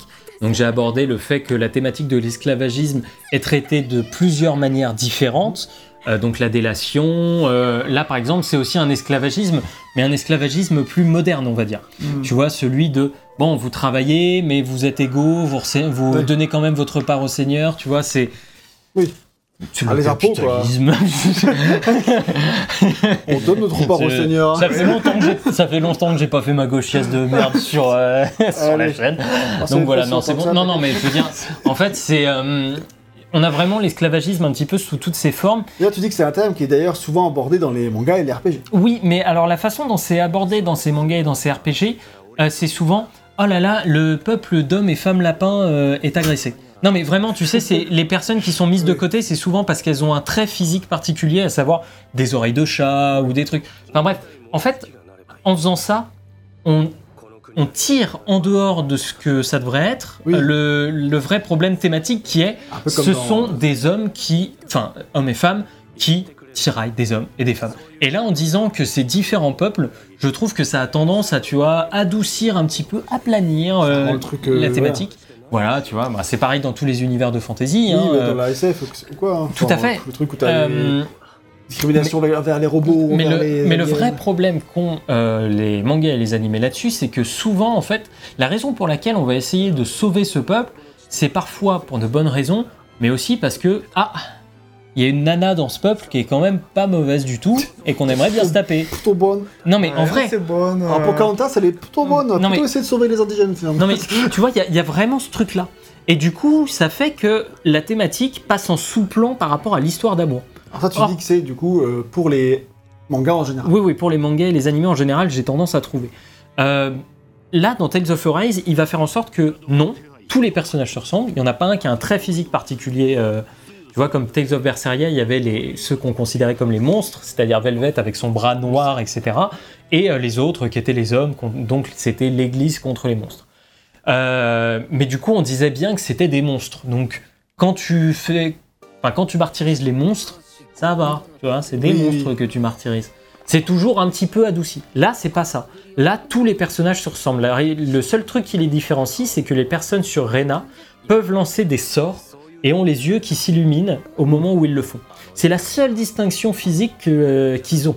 Parce que sinon, ils se ressemblent trait pour trait. Donc si quelqu'un, par exemple, dans le groupe, euh, dit qu'il n'est pas de Dana, mais qu'il l'est, eh ben ça... Comment dire ça fait qu'on ne sait pas s'il est vraiment de Dana ou pas. Tu vois, ça peut jeter un petit peu le doute là-dessus. Du coup, dis surtout ce qui est intéressant avec là-dessus, c'est que du coup, ils confrontent de, de- frontalement le sujet de l'esclavagisme. Oui, de l'esclavagisme. ça qui rend le truc intéressant. et le, le confronte aussi au personnage. Et donc de ce fait, on a une consistance thématique qui est intéressante et que la série soulève enfin. Et j'ai trouvé ça plutôt cool. Alors, est-ce que c'est vraiment bien traité? Oui, ah bah, tout à l'heure, tu disais que c'était vraiment genre, euh, ils mettaient juste un orteil dans l'eau et. Alors, ils mettent juste un orteil dans l'eau dans le sens où, par exemple, euh, ils vont pas prendre trop de risques de dire ah là là, euh, par exemple, sur ce, c'était plus dans une euh, dans une idée de structure que je disais ça. Hmm. Euh, dans une idée de structure, ils vont jamais sortir de leur gond. Mais tu vois, dans une idée scénaristique, là, par exemple, le fait qu'on soit sur un monde un petit peu plus horizontal, je, je leur nie, eh ben, ça fait qu'ils tentent autre chose. Est-ce que ça marche véritablement? Est-ce que ces thématiques sont bien abordées? Je dirais que ça va. Le sujet est pas traité euh, par-dessus la jambe. Ils le font sérieusement. Ils parlent de choses sérieuses. Le problème, c'est que, comme je l'ai dit, à chaque nouveau euh, biome, sa nouvelle thématique. Et donc, j'ai tendance à trouver que parfois, on va un peu trop vite sur certaines thématiques, Hmm. qui euh, réduisent en fait la portée, comment dire, émancipatrice et, et sociale de ces thématiques, qui les réduisent à peau de chagrin pour que ça puisse coller dans le biome dans lequel on est et euh, que ça alimente les personnages dans ce que ça doit les, là où ça doit les alimenter et, euh, et qu'on passe à la suite. Le fait est que, comme on traite l'esclavagisme en général, on se contente pas juste de dire oh là là, c'est triste pour les esclaves. Ouais. Je trouve que ça va. Le jeu s'en sort. Ça aurait pu être mieux, mais c'est déjà pas mal. Je crois que, sauf si j'ai quelque chose à dire, j'arrive sur la deuxième partie. Je crois que c'est ça, ouais. T'as pas tout dit de la manière dont tu t'es marqué, mais ça, ça le fait. Donc la deuxième partie du jeu, le problème c'est que je trouve qu'il renie complètement les thématiques de la première partie. À nouveau. Oh, finalement, l'esclavagisme, c'était pas mal. Non mais c'est non c'est pas tant euh, sur ça que sur les questionnements Horrible. que les personnages peuvent se poser. D'un seul coup passe au second plan par rapport à un truc plus général et qui est censé un peu justifier des oui. choses qui ne devraient pas être justifiées et, ou justifiables. Et, euh, et de ce fait, je trouve que le jeu se prend complètement les pieds dans le tapis. Euh, alors ça ne comment dire, ça ne vire pas complètement ce que ce que disait la première partie non plus. Mais je trouve que ça a tendance à dire voilà, vous comprenez maintenant pourquoi c'était comme ça. Et genre en mode donc vous l'acceptez. Bah non. En fait non, ça change rien. Enfin, c'est toujours euh, c'est toujours la même saloperie, ça change que dalle. Oui, Ça fait 300, 300 ans que ça dure, quoi. Voilà, parce qu'on l'a pas dit, ça fait 300 ans que ça dure, donc ça fait que cet, cet esclavagisme, il n'est pas seulement euh, violent pour les personnes qui habitent sur Dana, c'est que socialement, il est accepté par toutes ces personnes-là. C'est ça qui est intéressant aussi, c'est que certains, la plupart vont te dire, bon, ok, c'est cool, euh, enfin c'est cool, non, on est esclave, c'est nul, à- L'esclavagisme, on c'est est, on est esclave, c'est nul à chier, c'est fallait pas, truc et machin. Ça c'est important. Et après, bah voilà, euh, sur la deuxième, ils vont quand même te dire les personnages, mais on connaît que ça et on voit pas d'après. Tu sais, on en parlait dans le test de Far Cry 6, c'est si tu fais tomber la dictature, Oui. qu'est-ce que tu mets en place après? Et le problème, c'est que le jeu répond pas à cette question. Il nous fait tomber la dictature et il répond pas à la question qui est ensuite. Et il se pose pas les questions sur ce qui va arriver ensuite également. Donc on est sur un problème Petit point de plus pour Far Cry 6. Voilà. Et euh, du coup, ça fait que bah, on est, on est sur un truc qui est sérieux, mais Tales of Berseria était aussi sérieux. Tales of Berseria parlait de euh, l'obscurantisme religieux. Tales of Berseria parlait de la dépression profonde, de l'envie de suicide, euh, de la violence, de la, de la vengeance, etc. Il en parlait pas comme, le, comme on parle The Last of Us 2, tu vois, mais il en parle quand non, mais il en parle quand même sérieusement au- avec un personnage qui pense à de nombreux moments à voilà sauter par-dessus la falaise. Donc on est on est sur un jeu qui thématiquement pareil traitait pas forcément bien ces sujets-là, mais les mettait sur la table. Donc c'est pas nouveau les thématiques sérieuses dans un Tales of. Même, tu même dans Vesperia, t'avais un héros mature qui questionnait le rapport à l'héroïsme, aux actions qu'on entreprend. Ouais, Pour se c'était déclarer c'était- une bonne personne. voilà, c'était une vraie pourriture en fait. Mais c'était une pourriture, mais il savait prendre les bonnes décisions au bon moment. Donc tu disais, ok, c'est un connard, mais on peut pas faire euh, d'omelette sans casser des œufs. Tu vois, c'était vraiment la fi- enfin, pas la finalité du propos de Vesperia, mais c'était quand même une idée derrière. Alors que là, la thématique, c'est bon, ok, l'esclavagisme, c'est pas ouf. Non, mais bon, on n'a pas trop le choix, c'est sympa. non, non, on- là, là, c'était plus sur un ce que- boulot. Là, c'est sur plus ce que je te disais, c'est que sur le fait que ce soit accepté socialement par les personnes qui habitent sur Oui. Voilà. Le, le jeu va jamais traiter l'esclavagisme comme quelque chose de, De bien, ouais. de bien, hein. absolument jamais. Il Bon, remet ça va, jamais alors. ça en question. Ce qui remet en question, c'est des thématiques plus profondes liées à l'univers et au lore du jeu. Et c'est ça qui pose problème. Difficile d'en parler trop sans spoiler, donc Évidemment, on va pas s'embourber trop là-dedans. Je dis quand même que ce qui, ce qui permet de donner plus de poids aux thématiques, c'est évidemment à quel point la mise en scène a fait un level up. Ça, on en a déjà un petit peu parlé, donc Voilà. pas la peine de trop revenir dessus, je pense. Même, je trouve quand même que malgré tout, malgré les petits défauts que tu as cités, c'est quand même un bon point en avant Oui. euh, en niveau thématique pour la série. Qui décide de traiter ça sans, sans mettre de l'humour autour, tu vois. Hmm. Sans, sans avoir de personnage un petit peu cynique quant à la question. Euh, voilà, parce qu'il y avait un personnage que j'adore dans Tales of Berseria qui s'appelle Magilou, qui servait énormément de, euh, de comic relief un petit peu à tout ça. Et euh, quand on a sa backstory, quand on a tout ça, ça va, ça me pose pas de problème. Mais le fait est que je- elle pouvait clairement euh, faire dérailler un petit peu euh, le truc, Ouais, tu vois. le, où- le- on- le- genre la forme, enfin le bout en train pouvait faire dérailler le fond, quoi, en fait. euh, Tout à fait. Donc euh, voilà, c'est un petit rendre moins euh, pertinent ou moins intéressant ou moins, enfin, Moins lourd. pris au sérieux. Surtout, Voilà, moins lourd. C'est ça, il, vou- il voulait euh, adoucir le truc comme si c'était nécessaire, alors que qui non, pas peut- forcément le meilleur. Tales of. Arise traite sérieusement ces thèmes-là et il y met de l'humour. Tu vois, l'hum- mais l'humour n'est pas lié aux thématiques. C'est un humour général. ouais. Voilà. Euh, donc voilà, c'est un petit peu a près terminé tout. sur le scénario. Voilà. euh, Est-ce que tu peux lire ce que j'ai mis en conclusion comme ça, je, Ok, je ça prends de marche. bouteille d'eau. Tu merci as beaucoup. dit que Tales of Arise ne manque ni de du charme, ni d'ambition. Avec un casting fort, des thématiques et une mise en scène plus poussée, la série de bordel n'a jamais été aussi actuelle. C'est un très bon point. Grâce à un rythme soutenu et à une première partie très prenante, le jeu aurait pu atteindre, atteindre des sommets avec un final ambitieux et moins farfelu. Mais voilà, rattrapé par un lore trop encombrant, par un manque de moyens et de temps, le dernier tiers du jeu se révèle être un échec à la hauteur de la réussite du début. Si mauvais que à la fin que c'est bon au début. Mm. Dès lors, difficile de s'imaginer relancer un jour Tales of Arise, tant la frustration et le grincement de dents des dernières heures du jeu étaient Mm. Quel dommage alors qu'on tenait un épisode si ambitieux et si terre à terre dans ce qu'il voulait raconter. On peut espérer qu'avec les très bonnes ventes de cet épisode, le prochain opus aura l'attention finale qu'il mérite. Putain, mon prochain livre, euh, mon prochain livre sera lu sur Audible par Gaël. Bonjour. Bonjour, C'est. Gag du Déchaud. Bonjour. Gag du. Je suis je vous lis Tales of euh, Arise Le test. sur une Je vous sur lis. Je vous lis le test de Tales of Arise pour Audible. Bah, en Euh, tout cas, merci pour allez. ce test. Euh, on se retrouve une prochaine fois pour euh, d'autres vies. Non, euh, du Ah coup, mince, euh, ah non merde, on parle du va game design. Et Ah, oui, on va merde. parler du game design. Alors, j'ai un petit peu rapidement tout à l'heure évoqué la structure générale du jeu. Donc, la structure générale, euh, je vous rappelle, c'est donc on arrive dans une zone, explication de la zone, on arrive dans une ville, explication de la ville, comme là on vient de la voir. Ensuite, on est dans- lancé dans un premier donjon qui va avoir son mini-boss, son boss, etc.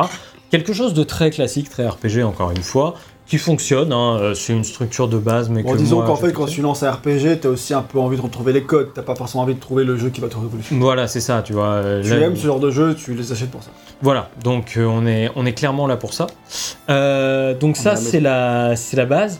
Il n'y a pas de choses plus euh, actuelles, euh, il n'y a pas de trucs un petit peu euh, comme ça. Donc on est vraiment sur une base de... Il n'y a pas de l'innovation. euh, Non, il n'y a pas d'innovation sur le game design. Tu dis qu'on est dans les fondamentaux de la série, c'est-à-dire une exploration dans des zones assez couloirs, des combats qui sont pas directement sur la carte, des scénettes qui viennent euh, rythmer l'exploration et surtout beaucoup de dynamisme dans les affrontements. C'est vrai que Tales of, tu les aimais beaucoup aussi pour leur gameplay. Ah bah moi, c'est c'est pour ça que je vais sur Tales of. hein. Si le scénario est bon, si j'aime les personnages et tout, c'est un bonus.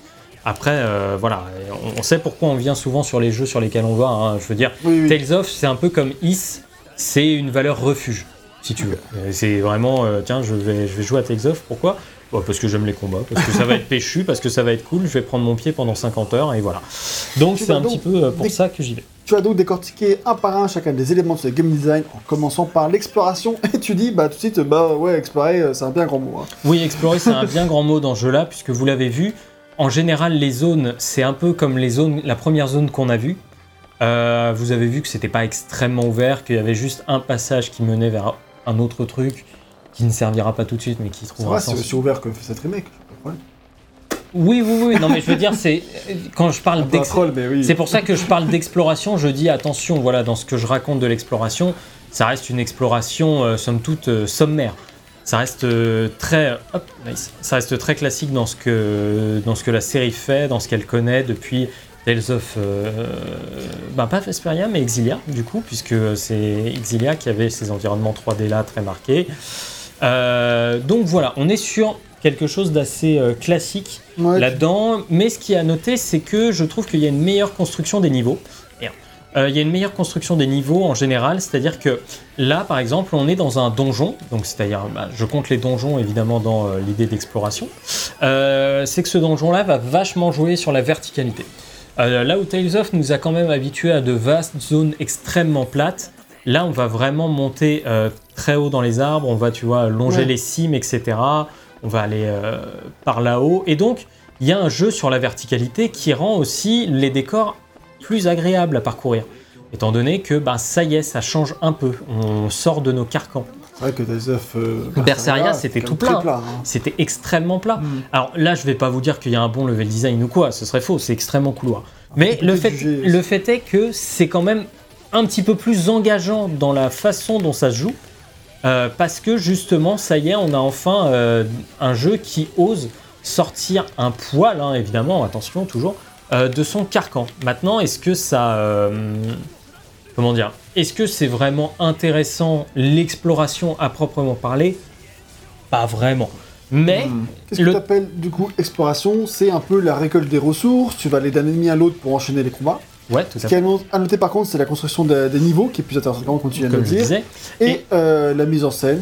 Oui, alors la mise en scène des niveaux, ça j'en ai pas, j'allais en parler parce que c'est très important, mais on l'a vu tout à l'heure quand on a commencé. Vous avez vu que les lignes de vue étaient extrêmement dégagées, on pouvait voir assez loin. Il y avait la ville également au loin qu'on pouvait voir, donc ça faisait que c'était assez agréable à regarder.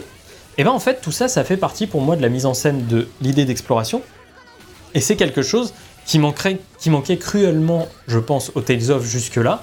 Parce qu'ils avaient, une, comme on dit, ils avaient quelque chose d'extrêmement plat. Et le côté plat, ben, ça aide malheureusement pas toujours, enfin souvent pas, et en plus avec un moteur vieillissant, à euh, comment dire, mettre en avant des, de jolis éléments de ton décor. Donc, ben, avoir de belles lignes de vue, avoir un environnement euh, plus tangible aussi, et ben tout ça, ça participe à une, une amélioration de l'expérience d'exploration. Ça reste pas forcément fou, il y a que- quelques zones annexes, mais voilà, en, en termes général, ça fait qu'on trouve le monde un peu plus cohérent. Cela dit, il faut quand même le dire un peu vite, c'est vrai, je l'ai pas mis sur la fiche ça, mais euh, très vite, on va passer d'un comment? On va passer d'un biome, euh, comment dire, d'un biome de feu à un biome de glace, tu vois, genre en deux zones, Oui. on est passé d'un biome Ah à oui. l'autre.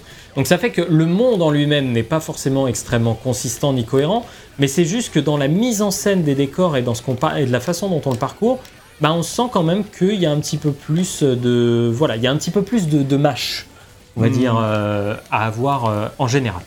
Ok, mais tu précises du coup que l'exploration, ce n'est pas pour ça que tu es dans un Tales of. Tales of, tu es là pour tuer du monstre. Et c'est l'occasion donc de parler des combats. Comment ça Effectivement. se passe dans ce Tales of? Alors, euh, dans ce Tales of, alors il faut savoir un truc, c'est que Tales of, on, c'est- ce sont des jeux à système. Donc les jeux à système, ça veut souvent dire qu'on est face à des systèmes de combat complexes, difficiles, particuliers, etc. Alors la question est, est-ce que Tales of, en général, c'est des jeux de combat complexes? Est-ce que Tales of Arise est un jeu de combat complexe? Euh, Enfin, un, système de combat complexe la réponse se trouve entre le oui et le non. C'est-à-dire que ça peut être un jeu complexe, comme ça peut être un jeu qui favorise le button mashing. Ça, c'est un petit peu comme vous le sentez. Euh, le fait est que oui, ce sont des jeux complexes parce que ça braille visuellement, il y en a partout, etc. Donc il faut savoir vers où regarder, mais ça, c'est pareil, c'est comme tout, c'est comme n'importe quel jeu, c'est un pli qu'on finit par prendre, c'est une grammaire visuelle qu'on acquiert. Euh, c'est une grammaire visuelle qu'il faut vouloir acquérir aussi, Mhm. hein, ça c'est pas non plus euh, donné. Hop, hop, hop, casse-toi. Euh, et du coup, voilà. Est-ce que là, par exemple, c'est ce système de, de combat est simple? Donc le système de combat, il a. On va parler des bases. Pour commencer, on va parler des bases. Donc les bases du système de combat, c'est qu'on a euh, des actions classiques, des actions de combo classiques qu'on fait avec R1. Je vais aller en faire là un petit peu rapidement. Hop, c'est on se jette nous directement sur l'ennemi et tac, voilà. Ça c'est un combo classique. J'ai juste appuyé sur R1. Mhm. Hop, je vais arrêter ça tout de suite. Euh, ensuite, on a les attaques spéciales. Je sais plus comment je les appelle. Euh, si les attaques spéciales. Spécial. Voilà. Où en fait, en appuyant sur carré, par exemple, tu vois, je déclenche des attaques un petit peu, euh, enfin des attaques différentes. Ouais, tu parles des trucs qu'il y a en bas à droite là ou euh, Euh, oui, c'est ça. Bien vu. Ce sont ces attaques-là. Ce sont des attaques spéciales qui ont un nom. Et ces attaques sont toutes régies par la jauge que vous voyez sous mon personnage, la jauge de 4 carrés. euh, Ah ouais. la jauge de 4 carrés. C'est une jauge qui va un petit peu délimiter mon, mon centre d'action, euh, on va dire, de ces trucs-là. Parce qu'à chaque fois que tu fais une action spéciale, les actions spéciales sont plus fortes que les attaques normales. Donc c'est normal que Oui, jeu bah oui. les limite. Euh, donc ça, voilà. Ensuite, on a les attaques spéciales euh, qui vont utiliser des points, des choses comme ça. Ça nous permet de... euh, et le, pardon, le mélange de ces attaques normales et de ces attaques spéciales, c'est ce qui va aussi créer les enchaînements. Là, tu vois, par exemple, je viens d'emmener l'ennemi en l'air. Tac, je l'ai enchaîné avec des attaques normales en l'air. Après, plus tard, je vais débloquer un coup qui me permet de remettre l'ennemi encore plus en l'air, etc. Donc, tu crées des enchaînements. Avec ces attaques spéciales, avec tout ça, tu commences à créer des enchaînements et des trucs qui font sens. Euh, ensuite, je parle de quoi? Sur cette partie, je vais, euh, je vais pas mal te demander euh, de l'aide parce que Ouais, t'as parlé du nombre de points que tu récupères avant que ça passe à zéro Euh, le nombre de points que tu récupères, donc c'est ce que je disais, c'était les carrés euh, bleus sous le personnage. Et en fait, quand il tombe à zéro, tu peux continuer à attaquer avec des attaques normales, mais ça va faire que les points remontent beaucoup plus lentement. Oui, Ou alors tu commences à courir à travers le, à travers le décor, et là ça fait que c'est une jauge d'énergie, enfin de stamina. voilà, ou, c'est euh, la jauge de stamina va se remplir euh, plus rapidement. Donc, à part les attaques euh, classiques, les combos classiques et attaques spéciales de créer des enchaînements, tu as ensuite l'attaque bonus. Alors l'attaque bonus, c'est ce que vous m'avez vu utiliser plusieurs fois et c'est ce qu'on va voir ce qui est en bas à gauche. Donc en bas à gauche, vous voyez, il y a, quatre, euh, il y a les quatre euh, têtes des personnages et là par exemple, je vais le mettre pour Alphen et paf, vous voyez qu'il ne brille plus comme les autres. mhm. Et en fait, ça, c'est, ce sont des attaques spéciales qui vont demander à être mises à certains moments et au bon moment. C'est-à-dire que ces attaques spéciales-là, leur but, c'est d'interrompre les adversaires dans des coups puissants. Par exemple, je l'ai dit tout à l'heure, il y a un moment, il y a un ennemi qui avait un- une jauge euh, violette autour de lui. Ça veut dire qu'il était en train de caster un sort. Et donc, en fait, l'attaque spéciale de Rinwell, euh, l'attaque bonus, pardon, de Rinwell, c'est ce qui va faire en sorte que, paf, ça arrête l'ennemi là-dedans et ça le stun. Donc, ce sont des attaques extrêmement fortes qui demandent, comment dire, pas forcément énormément de timing, mais qui, quand tu les utilises, sont clutch. Tu vois, dans, dans les... clutch. Bah, un clutch, c'est quand genre tout est perdu et euh, t'as un mec qui arrive et qui sauve le, sauve le truc, Ouais, c'est clutch quoi. Euh, c'est un voilà. son de clutch différent que. de ce qu'on a c'est En fait, on, l'utilise pas mal dans les FPS compétitifs parce qu'on dit par exemple un mec il est, il est seul contre 6, s'il finit par gagner, c'est il a clutch la partie, tu vois. Il a retourné complètement la situation à son avantage. D'accord. Et comme voilà, comme, euh, comme vous l'avez peut-être vu tout à l'heure, en fait, le truc c'est que voilà, si l'ennemi est en train de caster un gros sort, ben moi, faut que je fasse gaffe. Donc je lui mets ce sort-là, ça l'étourdit. Donc après, on essaye de faire un all-in sur sa gueule, de lui ramasser le- la tronche pendant qu'il est au sol. Et donc, comprends plus rien. Ouais, ça, c'est compliqué pour moi aussi, Bah, mais.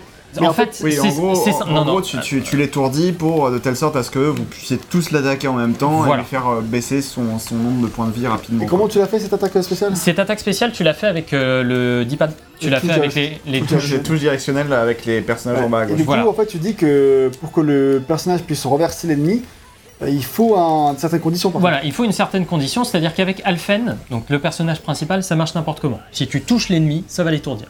Mais par exemple, Shion, comme elle a un, euh, un flingue pour se battre, bah elle, c'est les ennemis volants que ça va étourdir. Tu vois, Rinwell, je l'ai dit, c'est pendant que les autres sont en train de mettre un sort. Euh, et Lo, qui est le combattant, lui, ça va être euh, quand les ennemis ont de l'armure, tu l'utilises, paf, il pète l'armure, ça met l'ennemi au sol et ça fait qu'il prend beaucoup plus de dégâts. Donc là, tu vois, on a des ennemis volants.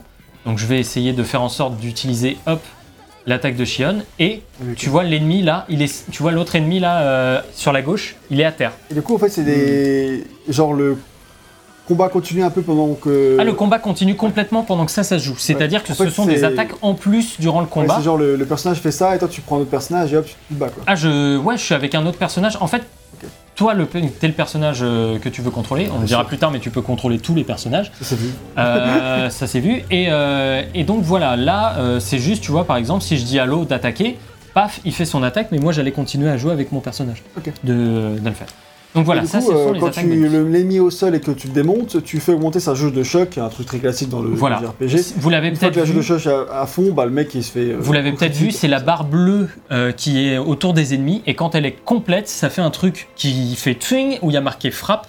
Et là, à ce moment-là, tu appuies sur n'importe quelle touche directionnelle et en fait, ça va créer une attaque combinée entre deux personnages. Là, le terme est un peu plus Ah oui, compliqué que ça ne l'est euh, véritablement. C'est ce que Donc en fait, c'est quand vu. l'ennemi est au sol et quand sa barre de choc augmente, c'est là que tu peux faire une action combo avec deux personnages. Ouais, c'est ça. Une C'est fois que la barre de choc est remplie. Une fois que la barre de choc est remplie, effectivement. Donc c'est ça les trucs euh, combos qu'on a vus. c'est Ouais, les, les trucs de frappe où tu vois deux personnages en même temps sur une même attaque. cinématique euh, qui Voilà. pète la gueule. Hmm. Voilà, ça, ce sont les attaques combinées qu'on va utiliser. Une fois que la oui, là, quand le Donc- carré qui monte là, c'est ça Alors Le- ça, ouais, euh, non, là tu vois, là Ah, c'était la jauge bleue, c'était la jauge qu'il fallait faire. Et vous allez voir le carré, là, voilà, c'est le carré que vous voyez. Là tu vois la jauge bleue qui continue à monter. Tant que je continue d'enchaîner l'ennemi, là cette jauge va monter. Mais là tu vois, elle est, tu t'es descend- arrêté, ouais. elle est arrêtée. Pourquoi? Parce que l'ennemi a eu le temps de reprendre son souffle. Et Tu là, t'as visiblement, t'en as quand même réussi avec un parce que. Alors non, ça c'est pas une attaque combinée, c'est encore un autre truc. J'arrive. Bon, Ça, ça, c'est une attaque solo. Mais euh, les attaques combinées, on en a vu plusieurs, je pense qu'on en reverra Oui, oui. durant le test. Euh, le, le fait est que voilà, ça permet euh, en fait de terminer un ennemi, c'est-à-dire que peu importe la vie de l'ennemi, tu vas lui faire des dégâts complètement critiques à ce moment-là. et Et plus tu- sa vie est basse, et plus le, le carré bleu il augmente vite et Voilà. C'est ça. Donc, bref, c'est quelque chose d'assez classique qu'on connaît, mais qui marche plutôt bien.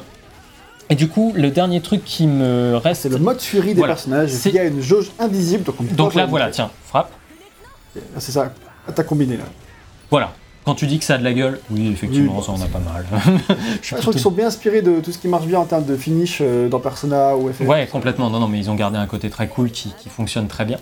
Euh, et donc, en fait, le mode Fury, c'est quand t'as pris suffisamment de. Quand t'as pris plein de coups, euh, quand t'es vraiment un petit peu dans la merde, quand euh, voilà, ton personnage en a pris plein la gueule, et ben à ce moment-là, ils vont te dire, paf, tu passes en mode Fury, c'est-à-dire que là, tu peux utiliser tes attaques spéciales à volonté, ça va rien te consommer, mais il y a une jauge qui descend. Et arrivé à la fin de cette jauge, il faut que tu maintiennes deux touches enfoncées et ça te crée une attaque spéciale finale. Donc celle que tu as confondue tout à l'heure avec une Oui. euh, truc, et ben c'est un, de tes a- c'est un de mes alliés qui a fait cette attaque finale. Eh, c'est un allié en plus, t'es pas toi. Ouais, le- les alliés peuvent le faire, mais les ennemis aussi. Les ennemis euh, boss humains peuvent le faire aussi. Donc il faut quand même faire gaffe à ça. Euh, donc ça c'est un petit peu tout ce que j'avais à dire sur le truc de base. Maintenant, tu vas nous parler d'un peu de la complexité de ce système. Alors, euh, est-ce que tu peux me lancer, mon cher Gag, que Là, tu nous as dit que là, si c'était compliqué ou pas, bah là, en fait, c'était que les bases. Oui, oui. Alors, Parce qu'il y a pas mal de choses, euh, mais le jeu va vraiment vous apprendre tout ça sur une bonne quinzaine d'heures, donc n'ayez pas peur, vous allez prendre en main tout ça progressivement. oui. Donc là, on a fait ça en 10 minutes, forcément, c'est un peu brutal, mais ça va le faire. Et là, tu veux rentrer un peu dans le détail de quelques systèmes et expliquer pourquoi le jeu est plus complexe qu'il en a l'air jusqu'à maintenant, lol. Bah, en vrai, là, je vous le dis, euh, encore une fois, Oui, je le répète, c'est là, vous venez de prendre euh, 15 heures d'explication euh, dans la gueule en 20 minutes. Donc, euh, forcément, ça fait beaucoup. Maintenant, le jeu est quand même beaucoup plus euh, limpide sur la façon dont il t'explique ces choses-là. C'est souvent, une fois que tu as compris un truc, il a le bon timing pour passer au suivant pour te l'expliquer. Donc, Le- ça fait que tu jamais vraiment perdu sur ces choses-là. Donc, ça fait que ça passe bien. La première chose qui rend tout ça un peu plus complexe et plus profond, on va dire, plutôt profond c'est peut-être le me- meilleur terme, c'est que euh, tous les personnages ont des euh, capacités différentes et des armes différentes, ce qui fait que tout ce que tu as décrit va s'appliquer différemment pour eux. C'est ça. Euh, ça veut dire que par exemple, la complexité d'Alphen, j'en ai parlé, je ne l'ai pas utilisée jusque-là, c'est son épée ardente. Son, cette épée ardente, en fait, elle va me servir à quoi? Elle va me servir. euh, ouais, on va sur celle-là. Ok, les gars, on va sur celle-là. Euh, elle va me servir à aller piocher dans mon pool de PV pour, paf, créer, tu vois, des attaques ardentes beaucoup plus puissantes.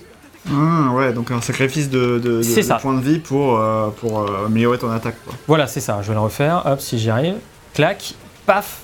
Voilà, l'attaque est puissante. Là, j'ai raté puisque je me suis pris un coup. Est-ce que je vais mourir? Non, ça va, j'ai réussi à esquiver.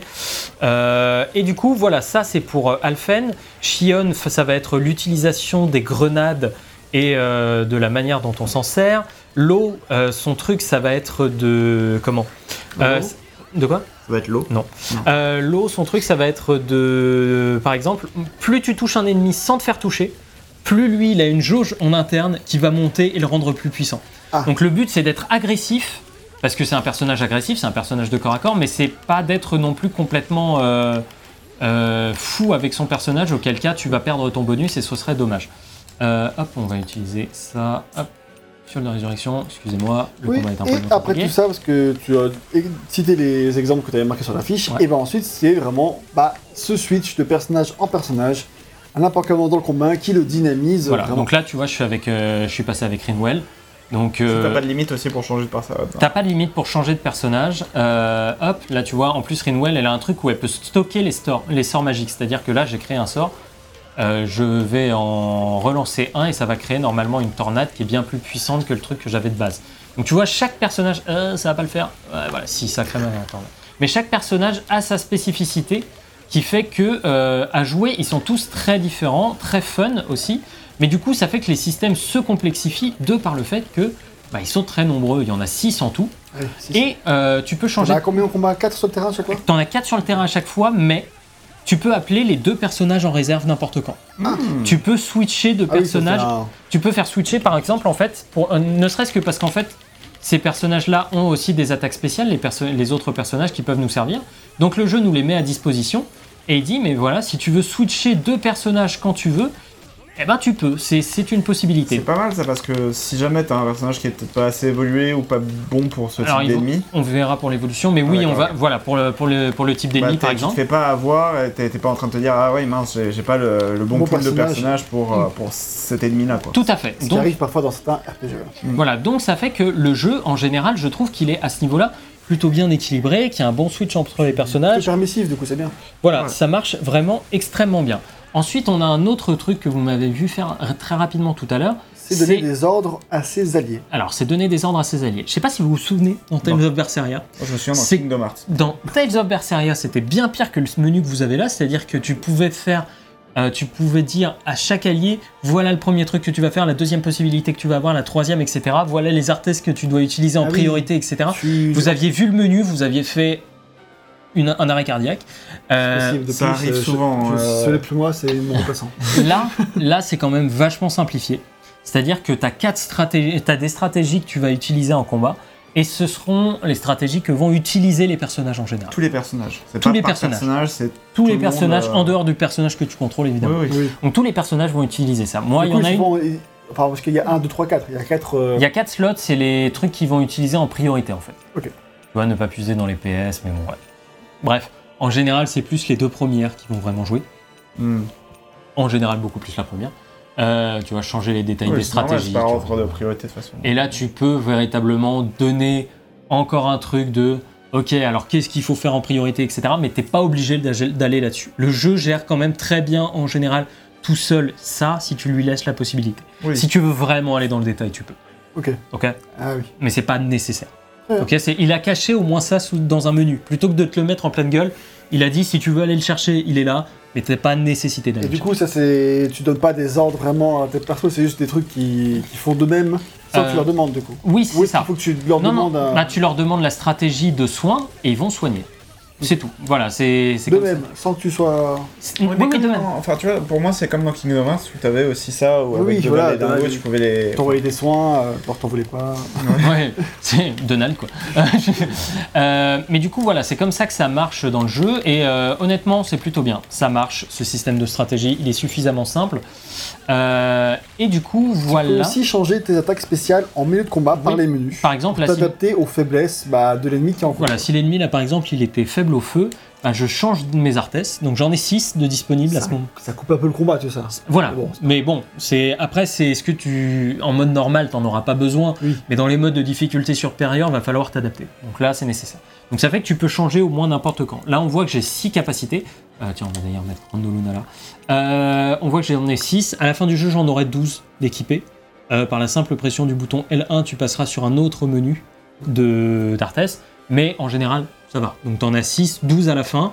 Après là c'est 6 par personnage. Hmm. Donc ça fait quand même à la fin, ça fait 12 x 6, ça fait 60 capacités, donc c'est quand même... Il y a un certain nombre. Et euh, du coup, chacune de ces attaques spéciales ont une jauge d'affinité qui augmente plus tu les utilises. C'est ça, donc plus tu utilises une attaque spéciale, il va te mettre que tu l'as utilisé, je sais pas, 40 fois par exemple, on va aller voir euh, sur, le, sur Alphen, euh, après, après la cinématique de fin là, de combat. Et en gros, plus tu l'utilises, plus tu es puissant avec. Donc c'est-à-dire que Shion, plus elle va soigner, plus elle va devenir forte en soi.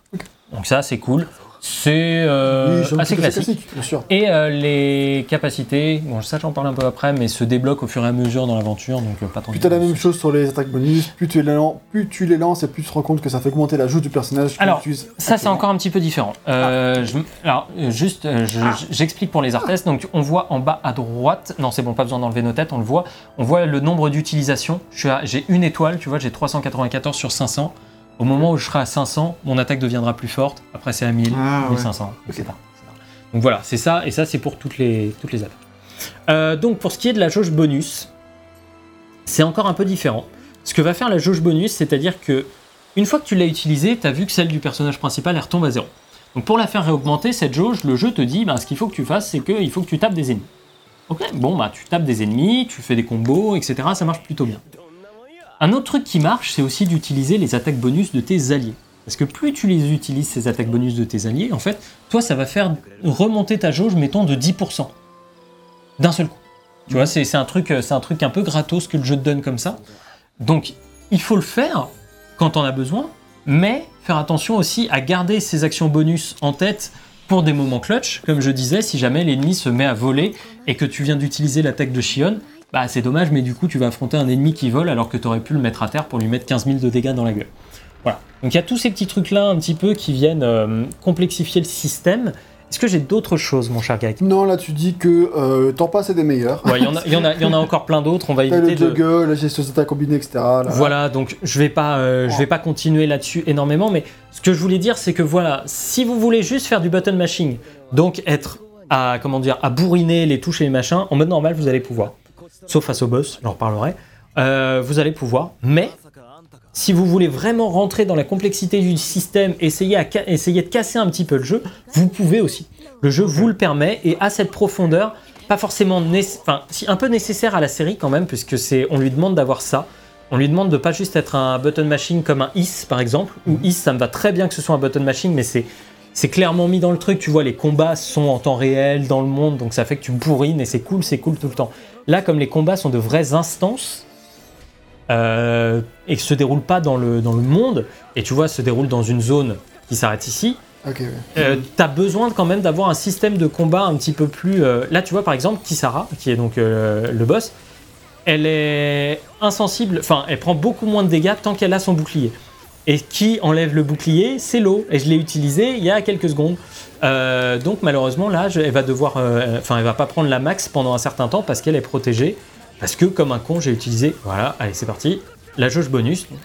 Donc voilà, en gros, il y a tout plein de trucs de complexité du système, vous l'avez compris, ça marche extrêmement bien. Ce système est globalement, euh, pour ce qu'il cherche à faire, très bien équilibré aussi. C'est c'est un vrai plaisir. Déjà parce que je pense que ça se remarque, mais bon, la folie visuelle, ça aide vraiment ce jeu euh, à atteindre un truc très intéressant. Euh, c'est que c'est tout le temps, tout le temps ultra dynamique à l'écran. Parfois trop. Euh, Mais à la fin, c'est qu'un bordel sans nom. En fait, à la fin, c'est- attaques sur puissance, en fait, à, la fin, c'est couplé à un autre souci où tous les ennemis sont des putains de de- d'éponges à PV. Donc en fait, le, le côté éponge à PV, ce qui, va, ce qui pose énormément de problème avec ça, c'est que bah ouais, les ennemis, euh, ils sont chiants, ils sont longs, et à la fin, t'as plus que des énormes attaques. Et donc le problème de ces énormes attaques, c'est que bah elles sont mignonnes, mais du coup tu vois plus rien à l'écran et t'es face à des ennemis qui en plus ne ressentent rien parce que eh, ils sont, ils peuvent pas bouger. Euh, C'est un truc sur lequel je reviendrai, mais c'est pareil, c'est un peu une idée de merde. Donc voilà, il y a, Ça nuit à la lisibilité, lisibilité parfois, mais heureusement, le sound design avec ses indices permet de contrebalancer un petit peu ça. c'est ça. Tu veux parler maintenant des ennemis et de comment euh, le bestiaire fonctionne. Alors, comment le bestiaire fonctionne? Donc, euh, il y a trois types d'ennemis. Euh, dans Tales of... ben, J'allais dire Tales of Berseria. Ah, dans ça. Tales of Arise, il y a trois types d'ennemis. Les ennemis normaux, avec lesquels tu- on va pouvoir le jongler. menu fretin, tu l'as. Le menu fretin, effectivement. Fretin. Euh, ensuite, on a les ennemis euh, un peu plus lourds, les mini-boss et les... Ouais. Part un, tu dis. Ah oui, pardon, ok, alors je vais Ah non, revenir. pardon, ouais, t'as. Non, Bah, menu fretin, je, les- je les liste, le- je les liste et je reviens sur chaque après pourquoi ils, ce qu'ils font. Donc en fait, le menu- on a le menu fretin, on a ensuite les mini-boss euh, qui, eux, sont des ennemis qui ne bougent pas trop, entre guillemets. C'est-à-dire que voilà, tu peux pas les, tu peux pas les mettre en état de choc. Tu peux pas non plus, euh, comment dire, euh, ils sont inamovibles.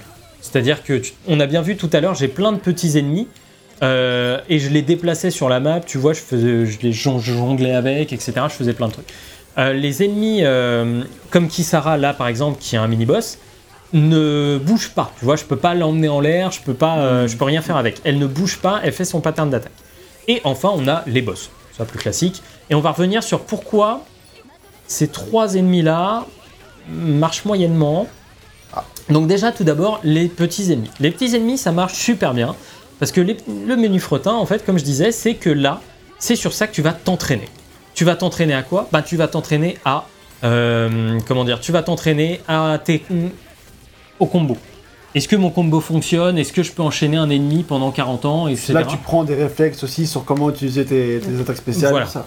C'est ça. Donc là, ce sont des, vraiment des, des ennemis d'entraînement. Et le truc avec ces ennemis d'entraînement, c'est qu'ils sont quand même très simples. Euh, beaucoup trop simples. C'est-à-dire que pour un mode normal, tu les défonces quand même, je trouve, trop vite. Tu les, tu les balades un petit peu comme tu veux. Le seul moment où c'est compliqué, c'est quand il y en a 5-6 ensemble. Là, ouais, c'est chiant. Mais c'est assez rare que tu galères face à ces ennemis-là. C'est voulu, mais je trouve que c'est un peu dommage d'avoir des ennemis aussi faibles. quoi. Leur principal euh, intérêt est de rythmer l'exploration. Oui, c'est ça. Hop, oh, putain. Ensuite, du coup, les mini-boss, t'as déjà expliqué euh, le fait qu'ils sont complètement inamovibles, tu puisses pas les faire bouger, enfin, c'est moins. Bah, Bon, c'est moins fun, en fait. Ah, c'est moins fun. C'est moins fun parce que, encore en une temps, c'est un fois, peu normal aussi de pouvoir. Oui, bien sûr, c'est normal. Et j'ai pas de problème en fait avec les mini-boss jusqu'à un certain point dans le jeu.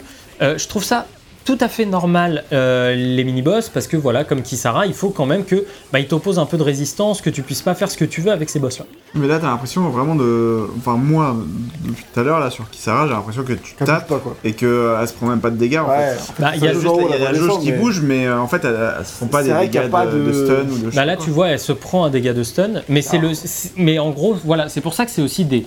Kisara, c'est même, c'est quasiment un boss. hein. Euh, mais l'ennemi qu'on a vu avant, tu vois, le gros. Ouais, ennemi. hein. Là, on était plus sur un mini-boss, tu vois, et ça se voyait. Il était certes inamovible, mais il prenait les dégâts, il prenait quand même quelques combos, etc. C'est une plante, je voulais pas trop. Euh, Comment ça attends, faut que je me soigne rapidement. Et donc, du coup, sur c'est pas ces, très euh, la plante. hein. Ouais, c'est ça. Sur ces euh, ennemis, euh, enfin sur ces mini-boss, il faut fa- favoriser pardon, les attaques rapides et être bien prêt. Euh, voilà. Ouais, il Avec faut les être bien. attaques bonus euh, dans le but de les mettre à terre. Quoi. Il faut se les préparer, c'est là que c'est important. C'est le seul moyen de les stun, comme tu l'as expliqué. Tout à fait. Donc, à ce, à ce niveau-là, je trouve que ça marche très, plutôt bien aussi, ces ennemis-là. Et comme je le disais, ça marche plutôt bien jusqu'à un certain point dans le jeu. C'est-à-dire que dans la deuxième partie du jeu, déjà, le dernier donjon est rempli à ras le bord, j'allais dire ras le cul, mais ras bord, de mini-boss. C'est moi qui en avais ras le cul. Euh, il est rempli à bord de mini-boss. N'importe quel ennemi, n'importe quelle rencontre face à. du coup, là, c'est face- que des sacs à PV Du euh, coup, qui bougent pas. Voilà, et du coup, ça fait que toute la stratégie que tu avais développée tout au long du jeu, etc., de mise en choc, etc., tout ça ne marche plus dans le dernier donjon. Et c'est chiant, parce que ce dernier donjon, il dure 3 heures, étant donné que tous les ennemis ont 200 000 PV. Et c'est chiant. Est-ce qu'il faut pas juste que tu level up? Non, Ouais, parce qu'on verra plus tard que le jeu met un cap à son level. Donc, ça, c'est vraiment, le, pour moi, le gros problème de cette deuxième partie, c'est que déjà, on a un problème avec les mini-boss et le menu frottant, c'est qu'il y a très peu de types d'ennemis dans le jeu. On a beaucoup, beaucoup, beaucoup de swap color. C'est un vrai problème. C'est un vrai problème parce que déjà, on le remarque très très vite. On voit très vite qu'on a atteint les limites du jeu. Tu vois très bien que c'est de la redite. Tu, tu Voilà. arrives très vite à faire le tour de bestiaire et du coup, ça rend les combats un petit peu redondants. Et du coup, par exemple, des, des boss, par exemple, la fin, le boss de fin de cette partie-là, ça va être un gros ennemi. Ok? Tu te dis, c'est un ennemi unique vu que c'est un boss. Non, c'est l'ennemi que tu vas rencontrer 50 fois dans le donjon de fin. Sauf que tu vas le rencontrer en swap color plus fort. C'est ça qui est frustrant Ah ouais. parmi ces trucs-là. C'est dans l'impression de ne pas avoir des, de véritables ennemis à tabasser. Tu vois, de pas avoir vraiment d'ennemis de fin de donjon où tu te dis Ah putain, ça y est, je me rapproche d'un truc. C'est tu fais Bah non, je suis face aux mêmes ennemis que d'habitude. Oui, bah c'est ça, quand tu arrives devant un boss, t'as pas envie que ce soit le même ennemi que d'habitude, mais juste plus fort. C'est ça. Chiant. Et le truc par contre, c'est que ces mini-boss là, je trouve qu'ils sont bien équilibrés en termes de difficulté. Là où le menu fretin, je le trouve vraiment trop facile et que je dirais presque en mode exploration, passer le jeu en difficile. Face à eux, je dirais garder le jeu en normal, ça marche très bien. Et maintenant, on a le problème. On a les boss. Et les boss, ça faisait longtemps dans un RPG comme ça, Tales of, Is, etc., que j'avais pas eu des boss qui méritent l'appellation boss. Ils m'ont ruiné la gueule. Le premier boss que- sur lequel je suis arrivé, j'ai dû utiliser deux fioles de résurrection. Alors que j'ai pas l'habitude, hein, sur, ces jeux, sur les jeux Tales of, je suis plutôt habitué. Sans être bon, je suis plutôt habitué à ces jeux-là. Donc en général, ça va. Mais là, les boss te ruinent. Mais vraiment, si tu fais pas gaffe, si t'as des attaques spéciales qui mettent trop de temps à charger, etc., ils vont te pogner la gueule. c'est vraiment euh, avec une force. Et, euh, et ouais, c'est euh, c'est assez surprenant en fait. Parce qu'il y a des ennemis, genre il y a un boss, le boss du deuxième, du deuxième biome, il fait à la moitié de sa vie, il fait une attaque, j'en parle pas, il fait une attaque spéciale. Son attaque spéciale, ça va être de créer 4 clones de lui qu'il faut buter avant que l'attaque spéciale arrive. Il y a un mec sur YouTube qui a montré comment faire. C'est genre, et c'est dans, c'est dans le endgame, c'est-à-dire quand tu rebats les boss alors qu'ils ont Mhm. plus de PV. Il a lancé 20 fois le sort le plus puissant du jeu. C'est genre, il a lancé 20 fois Ultima, tu vois, dans FF. Et ça y est, les ennemis étaient morts. Mais c'est genre, il était à quelques secondes seulement que le, l'ennemi, euh, que le boss balance son attaque. Et le problème, c'est que cette attaque, elle est surpuissante. C'est genre, elle met tout le monde à 1 PV, voire les tue en one shot. C'est abusé. Du coup, on a un vrai problème d'équilibre. c'est juste pour un boss de endgame. C'est juste pour les boss. De endgame. Non, non, non, non, pour, un- pour le deuxième boss, mais que tu peux rebattre en endgame. Et Ah du oui. coup, le mec en endgame a montré qu'on pouvait. Parce que, en Je crois fait. que ton boss là, c'est celui qui a mis un bloqueur à mon lead. À, Ah boulot. non, mais c'est un- Et il, il m'a dit, mais je fais tranquille mon jeu, puis d'un coup, pff, Ah oui. rien faire. Je m'a expliqué que là, du coup, euh, ta gueule. il que retourne level up. Du coup, il est, il est relevé pendant 10 heures. Il est revenu, il a explosé le boss. Ouais, mais ouais, mais le level Ça up. en- Ouais, sauf que surtout, on va voir que le level up, le jeu fait tout pour le caper. Euh, et du coup, ça marche. Voilà. Du coup, il était deck parce que, genre, du coup, il avait pas eu d'affrontement au final. Soit il est arrivé, il se faisait démonter, c'était pas un grand combat. Soit il démontait. Soit il le Et démontait. en vrai, pour ce boss-là, c'est n'importe quoi, mais tous les boss, euh, les, les gros boss de fin de zone sont hyper durs. Et genre vraiment demandent euh, d'être à l'aise avec le système de jeu, d'avoir compris un petit peu tous les trucs et les machins. Et c'est pour ça que je pense que ça peut ne pas convenir aux gens qui font le jeu en mode normal, ces Ouais. boss. Comme tu dis, ton boss, ton, enfin, j'allais dire ton, boss, euh, ton lead, qui se retrouve bloqué, et ben plutôt que d'aller faire 10 heures de farm et d'être complètement overlevel pour la suite, je lui aurais conseillé de passer le jeu en mode facile. Et en vrai, si vous galérez face à un boss, c'est ce que je vous conseille de faire. N'ayez aucune honte à passer le jeu en mode facile parce que les trophées et tout ça. c'est. Ouais, mais tu l'as en mode facile aussi. Ah. Euh, c'est juste que, en fait, le jeu, là, vous m'avez peut-être entendu, mais sur les trois types d'ennemis, il y a un truc. Le menu fretin est trop facile, les mini-boss sont correctement équilibrés, et les boss de fin de level sont trop durs. Ouais, donc c'est. Du coup, on a un vrai problème d'équilibrage sur le jeu en général. Et moi, je trouve que Mm. ça pose un souci. Je trouve que ça pose un souci dans, dans la façon dont le jeu nous fait évoluer au sein de cette aventure. Et bah, du coup, c'est la parfaite transition pour parler de la montée en puissance, le montée en niveau et le gain de Voilà. compétences. Donc la montée en puissance dans Tales of euh, Arise va se faire de deux manières. La première, ça va être le level up classique, vous connaissez, tout le monde connaît, ça va être un- une évolution, les capacités qui Ça augmente tes PV Voilà, TP. et euh, tes statistiques en plus, résistance, machin, Voilà. j'imagine. L'autre, euh, ça va être les compétences et qu'on va acquérir à la fin de chaque combat via des points de combat. Donc on va appeler PC. Donc les points de combat, en fait, euh, ils vont s'accumuler. Et on l'a vu tout à l'heure, vous avez vu plusieurs fois que j'avais, j'ai débloqué des espèces de petits trucs et ça me mettait dans un menu un, un peu différent où j'avais euh, pas mal de choses à débloquer. Je vais revenir dessus après quand la cinématique aura, aura terminé. Je vais la passer même. Parce que ça explique quand même pas mal de choses euh, qui peuvent être sympas à découvrir. Euh, en fait, ce menu, euh, oui, vous parlez beaucoup à ce moment-là. C'est ce menu, c'est le mais, cercle des compétences. voilà, le, le cercle des compétences, en fait, ils sont, ils sont intéressants. Donc les voilà, les panneaux de compétences. Donc vous voyez, ça c'est les panneaux de compétences que moi j'ai débloqués. Mhm. Et les points de combat actuels, vous les voyez en haut à gauche, j'en ai 405. Les PC. des PC. Donc en fait, ces trucs-là, comment ça va se faire? Ah, En plus, c'est parfait. C'est que voilà, tu vas de temps en temps, en fonction de tes actions, en fonction des trucs, tu vois, par exemple là, il faut terminer l'entraînement solo en novice pour débloquer ce cercle de compétences. Ah, là. d'accord, ok. Tu vois, ils te mettent un petit peu sur certains cercles, tu as créé 10 types d'armes. Tu vois, ils te mettent sur certains cercles ce qu'il faut pour les, pour les débloquer. débloquer, et après, derrière, il faut que tu dépenses tes PV, Voilà, tes t'es- PC C'est ça. euh, Tout en les- sachant que quand, nœuds, quoi. quand tu débloques un cercle de compétences, la première compétence, celle qui est en haut là, t'es offerte gratos. Donc de toute façon, c'est bien d'avoir le plus de cercles de compétences possible parce que tu as le plus de trucs gratos. Mm. Et maintenant le cercle de compétences, là on voit au milieu, en fait quand je vais au milieu, on voit en bas, bonus de complétion, attaque plus 10. Et ben donc là je vais le compléter, et paf, je viens de gagner plus 10 d'attaque en général sur mon personnage. T'as dépensé 400 PC. Voilà, j'ai dépensé 400 PC, là j'en ai plus. Faut savoir que le jeu est quand même très chiche en général dans ces PC. que là, depuis le début du jeu, j'en avais pas dépensé un seul et que celui-là me coûte c'est- 900. C'est la pénurie en ce moment pour les PC. Ouais, je sais. c'est le problème. ouais, c'est le bitcoin. hein, c'est- Euh, donc voilà un petit peu comment fonctionne le système de level up. Là, comme ça, on a envie de se dire que c'est relativement classique. T'en as un par personnage, du coup. ouais. T'as un, t'as- oui, Ah oui. t'as, t'as un truc par personnage. Donc là, tu vois, Shion, c'est encore accessoire créé 4, PNJ sauvé 12, etc. etc. Parce que là, du coup, euh, je voyais que, en fait, euh, oui, mais non, mais. T'as la nouveau 139. Oui, c'est ça. de personnage. Voilà, donc chaque personnage a son propre tableau de compétences. On va les remplir rapidement. Donc, assez classique, mais tu veux dire qu'en fait, bah, c'est peut-être pas très classique finalement. Pourquoi? Ah, bah pourquoi? Bah, je sais pas, parce que déjà, augmenter de niveau veut également dire augmenter sa jauge de Oui, alors pardon, ça c'est vrai que je l'ai pas expliqué. Oui, ce que je voulais, je pensais que tu parlais juste du panneau de compétences, c'est pour ça que l'ai sais pas. rien. Non, non, excuse-moi, excuse-moi, c'est moi dans la fiche. Je que qui- lire, moi. Donc, Là, en fait, sous toutes nos barres de vie que vous voyez à gauche, il y a, vous voyez PS 9 sur 249. En fait, ça, PS. ça c'est ma jauge de soins. Et en fait, Ah. c'est-à-dire qu'il n'y a pas de jauge de magie dans le jeu à proprement parler. C'est qu'il y a cette jauge de soins. Et en fait, à chaque fois que le personnage de Shion va utiliser un sort de soin, ça va aller puiser dans cette jauge. Ah. Et du coup, quand cette jauge arrive à zéro, ou en tout cas pas assez pour qu'elle puisse euh, mettre, eh ben, tu peux plus, euh, tu peux plus soigner. Du coup, PS, ça veut dire quoi?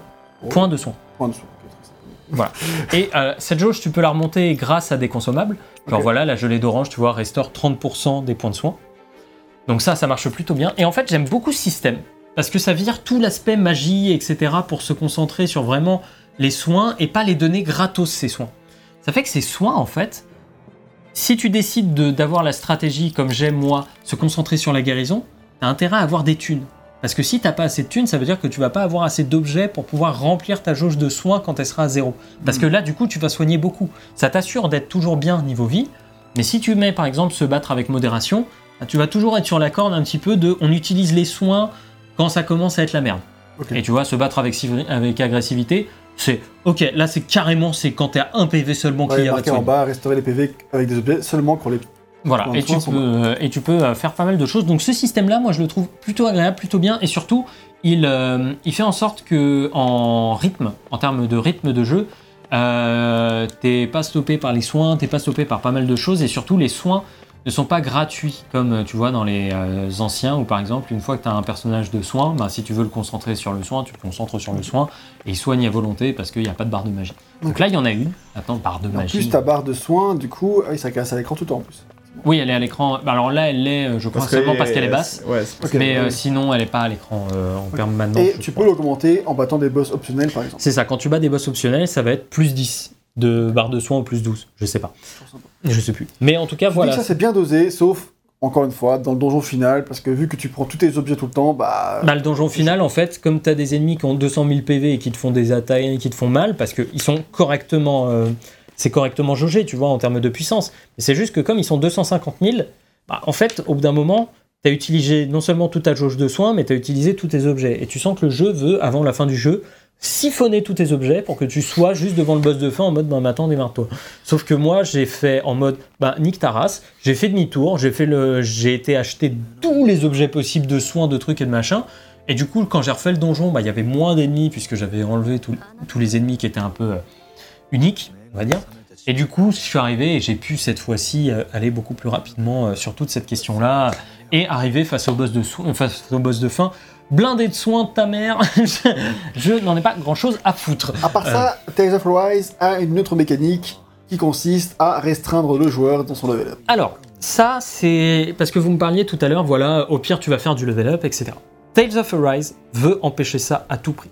C'est-à-dire que dans chaque biome, le jeu va te dire tiens, euh, dans ce, euh, dans ce biome-là, si tu dois affronter le boss de fin de biome niveau 15, on va te donner toute l'expérience nécessaire, les points de- d'expérience nécessaires pour être niveau 15 à la fin. Si tu fais tous les combats, tu auras le niveau 15. Mais à partir du moment où tu passes le niveau 15, le jeu restreint, genre il divise par 5 le nombre de points de compétence que tu vas avoir sur les ennemis. Ah, d'accord, ok. Lui, son but, c'est de faire en sorte que tu sois jamais overlevel. Parce que si tu es overlevel, du coup, tu casses sa dynamique et, euh, et son truc. Et surtout, ils veulent pas casser le rythme du jeu. Hmm. Donc en fait, ce qu'ils font par rapport à ça, c'est qu'ils disent tiens, tiens, les points de les points d'expérience, on te les file, on te les file, y a pas de problème. Mais par contre, si tu veux aller au-delà de ça, tu peux pas. Ah, tu en as quand même de l'expérience, Non, mais tu il en as, mais- réduit grandement? Au lieu de faire, euh, mettons, 10 combats pour gagner un niveau, tu dois en faire 50.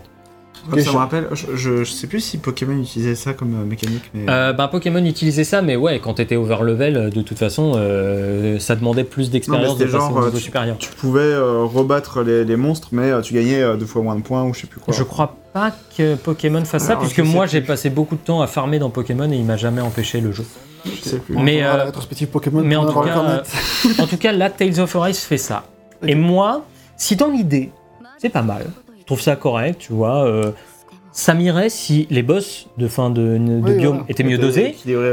Et surtout, il y a un truc, c'est que, eh ben moi j'aime bien le level up. Ça me dérange pas. Donc, ça me dérange pas de revenir sur les niveaux, ça me dérange pas de passer plus de temps sur le jeu pour level up, pour être à l'aise aussi avec le gameplay, par faire mes trucs et mes machins. J'aime bien. Mais là, le jeu me permet pas ça. Et j'aime pas qu'on me restreigne. Surtout, tu dis qu'en plus, bah, ça t'empêche de faire les missions secondaires comme tu voudrais. Oui, Parce que par- t'es obligé de revenir après. Parce qu'en fait, les missions secondaires, genre par exemple, t'es niveau 40 et le jeu va te dire Ah, pour cette mission secondaire, ce, sera bien que- ce serait bien que tu sois niveau 47. Mais le, le, Et le par niveau te bloque à 42. du coup, Voilà, tu- elle était bloquée à 42. Donc en fait, bah, revient dans 5 niveaux. Ouais, donc hein, vous me forcez à faire des allers-retours dans le monde. Alors il y a un système de voyage rapide, etc. Mais c'est chiant quand Ça même. reste pénible. Voilà, ça reste extrêmement pénible, je trouve. Et c'est dommage. Euh, et voilà, sur une question de rythme, d'équilibrage, encore une fois, je comprends le truc. Mais aïe, aïe, aïe, aïe. le jeu a un gros souci, c'est que cette philosophie de jeu s'effondre à partir du moment où on met dans le dans l'équation les DLC. Parce que Les microtransactions. non, alors non, non, non, pas des microtransactions. Ah. Euh, juste vraiment des DLC. Si t'achètes les deux DLC du jeu qui sont à 5 euros chacun, Toi, ils sont déjà sortis, les DLC ouais, ouais, c'est non, enfin c'est des DLC, tu sais, c'est des petits bonus, euh, Ah, etc. oui. Si t'achètes la version euh, collector du jeu, tu sais, c'est t'as des Oui. t'as des ajouts, des bonus. etc. Oui, mais ça. Et donc là, les bonus, c'est quoi? C'est deux niveaux de plus pour tes personnages. Ouais. Ça fait pas sens. Tu vois, dans le général, c'est ah, tu peux pas être over level. Tu vois, ma- par exemple, ton, ton, ton lead, il galérait. Bah, il avait juste à acheter 10 euros de DLC et d'un seul coup, pouf, il gagnait 10 heures de jeu.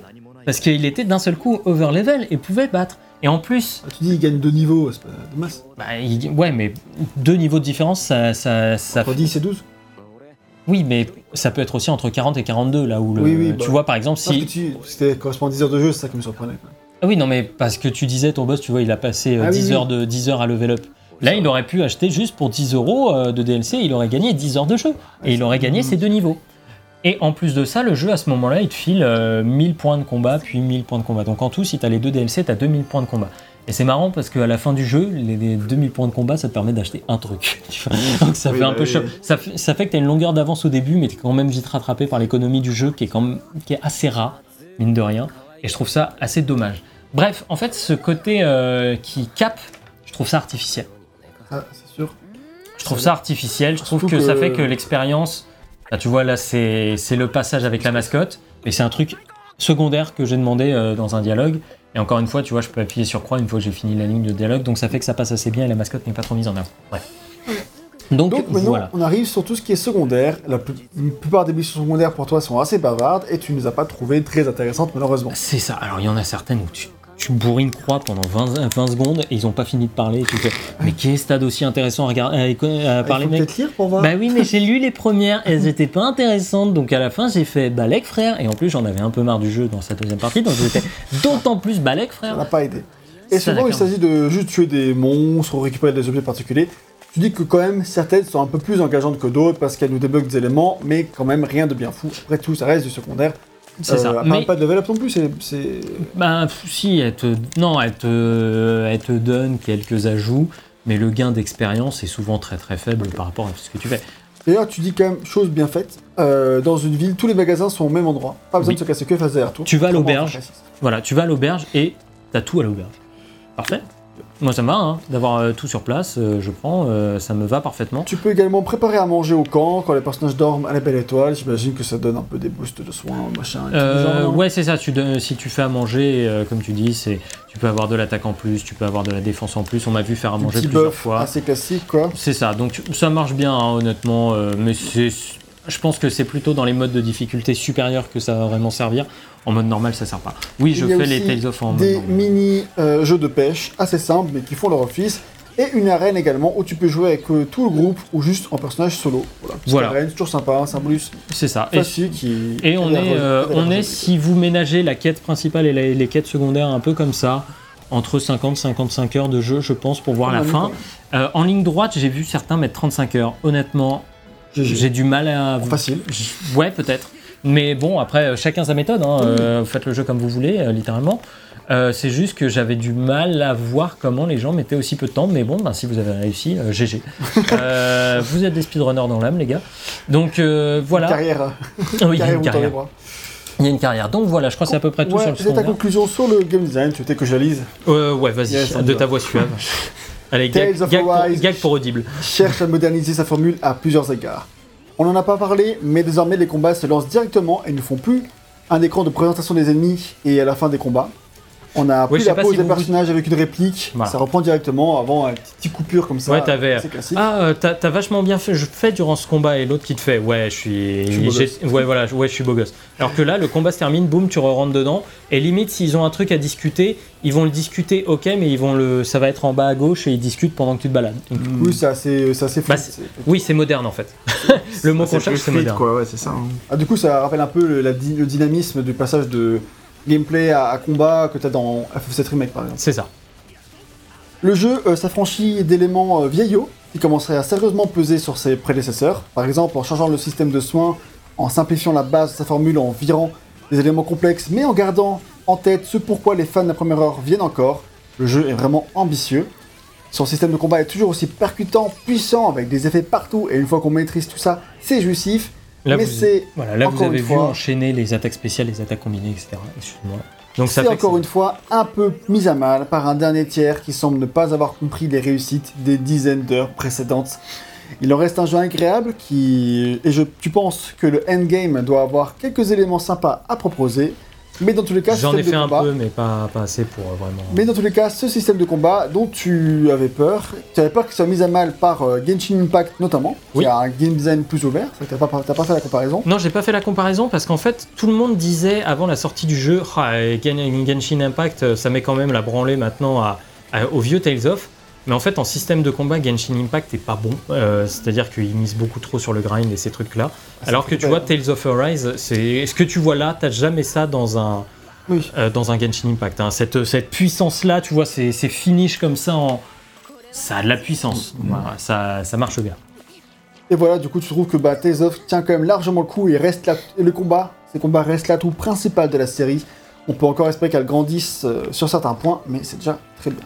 Effectivement, sur quoi partons, mon cher on part maintenant sur la direction artistique et la technique. Alors, il fait pas du bien ce level up graphique. C'est comme ça que je commence. hein.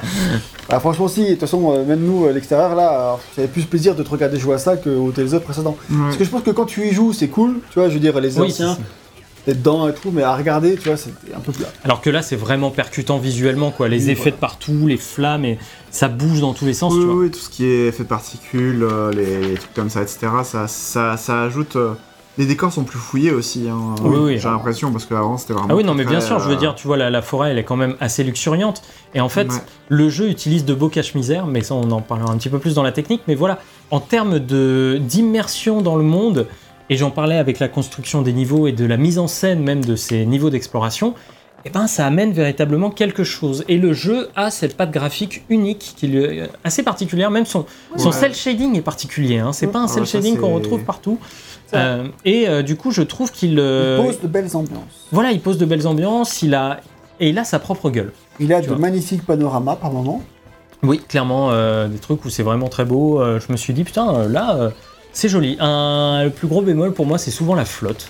Euh, la flotte, je la trouve souvent très moche. Donc, dès que t'es proche de la, de la pla- d'une plage ou un truc comme ça, euh, je Euh, trouve je crois ça que bien tout à l'heure, tout à l'heure, t'étais passé sur un, sur un petit, euh, c'était un petit, un petit terrain d'eau quoi, et c'était, euh, ça ressemblait un peu au truc de base qu'il y a sur l'Unreal Engine quoi, mais. euh, Ouais, ouais, ouais, bah, je pense, hein, de toute façon, euh, qu'ils ont utilisé des trucs de base. Mais même l'eau, tu vois, elle a quand même une gueule un petit peu particulière. Enfin, Oui, oui. Il y, a, il y a des trucs en fait qui sont un peu à mi-chemin entre le réaliste et euh, du coup le cel shading euh, Voilà, un c'est- peu. euh, C'est ça. Et dans l'ensemble, quoi. et dans l'ensemble, je trouve que ça marche plutôt très bien. Alors en plus là, euh, en termes de PC, on l'a dit, on n'est pas sur le dernier PC sorti. hein. au contraire, on est sur plutôt un, je une dirais quoi config de 2015 à peu près. Voilà, c'est ça. Donc que, le- et que le jeu tourne encore bien dessus, alors qu'on n'a pas mis toutes les options graphiques, etc. Oui, je pensais pour ça que vous avez, vous avez vu pas mal de clipping et tout ça. euh, Voilà, moi j'en avais pas. J'en avais un sur ma config euh, avec tout à fond, mais pas autant. Ouais, parce que là, quand même, des fois, les PNJ ils pop euh, juste sous tes yeux, quoi. C'est assez- Ouais, non, C'est euh, choquant. Mais oui, il faut voilà, se garder en tête que c'est une ancienne config. Après, ça peut aussi correspondre à À des configs. euh, PS4 normal, par exemple. C'est Oui, ça. tout à fait. Mais du coup, ça fait que si c'est ça sur PS4 normal, ben ça va, ça le fait. D'autant plus. Ce sera juste pas 60 FPS. Voilà, donc bah, je Si, hein, en fait. c'est un peu ce que j'espère pour les, pour les gens qui sont sur PS4 parce que ouais, Parce que là, le 60 FPS, il fait du bien. C'est vrai que c'est fluide, les combats, ils ont de la gueule. Et c'est ça, vraiment, qui contrebalance le fait que, bah, techniquement, c'est quand même pas incroyable. voilà, mais techniquement c'est jamais fou. euh, le cel shading, on sait, c'est un sacré cache-misère, mais c'est un cache-misère qui peut faire de belles choses. Tu vois, en fait, ce que j'aime beaucoup, c'est le le style d'ombrage au loin qu'ils ont réussi à créer. Mm. Et je trouve que a- ça, ça lui donne une vraie patte au jeu, un peu, euh, un peu aquarelle dans le fond. Pas aquarelle parce que c'est pas tout à fait la même technique, mais vous voyez ce que je veux dire en termes d'imagerie. Euh, et ouais, je trouve qu'à ce, à ce niveau-là, il marche. Le cel shading, de toute façon, c'est des effets un peu sur les ombres. Bah, voilà, c'est ça. Tu Voilà, vois bien euh, les, les effets des ombres au, au fond, sur la roche, etc. Ce côté Effectivement. cel shading qui ressort pas mal. Et euh, Niveau DA, voilà, tu euh, regrettes encore une fois la deuxième partie qui est complètement aseptisée et aussi quelques décors un peu en deçà, comme la glace. oui, le niveau, euh, le deuxième biome qui est celui de la glace, bah, ça fait ressortir le côté un peu vide des décors. quoi. Voilà. C'est dommage. euh, surtout quand ça pourrait être plus fourni comme ça l'est dans ce troisième biome où là vous voyez vraiment que la, je trouve que la patte du jeu ressort vraiment à ce moment-là avec ses longues lignes de vue. Malgré décors. tout, ça reste quand même une réussite à ce niveau-là. Mais tu veux nous parler aussi du Cara Design. Et ouais, parce que finalement, le Cara Design, en dehors de, euh, de Shion et de Alphen, qui sont les deux personnages principaux, eh ben, je trouve que j'aime beaucoup le Cara Design. Par exemple, Rinwell, tu vois, le chapeau de mage qui est derrière sa tunique comme ça, Mm. j'aime beaucoup l'idée. Mm. Tu vois, que ça se balade juste euh, comme ça. Et quand tu la vois de derrière, bah, il n'y a pas trop de trucs, si tu veux, qui dépassent. C'est pas un... Oui, oui, ça va. C'est pas un Cara Design de, de fou. Tu vois, quand tu regardes de devant, même, bon, bah, c'est un peu bariolé, mais ça va.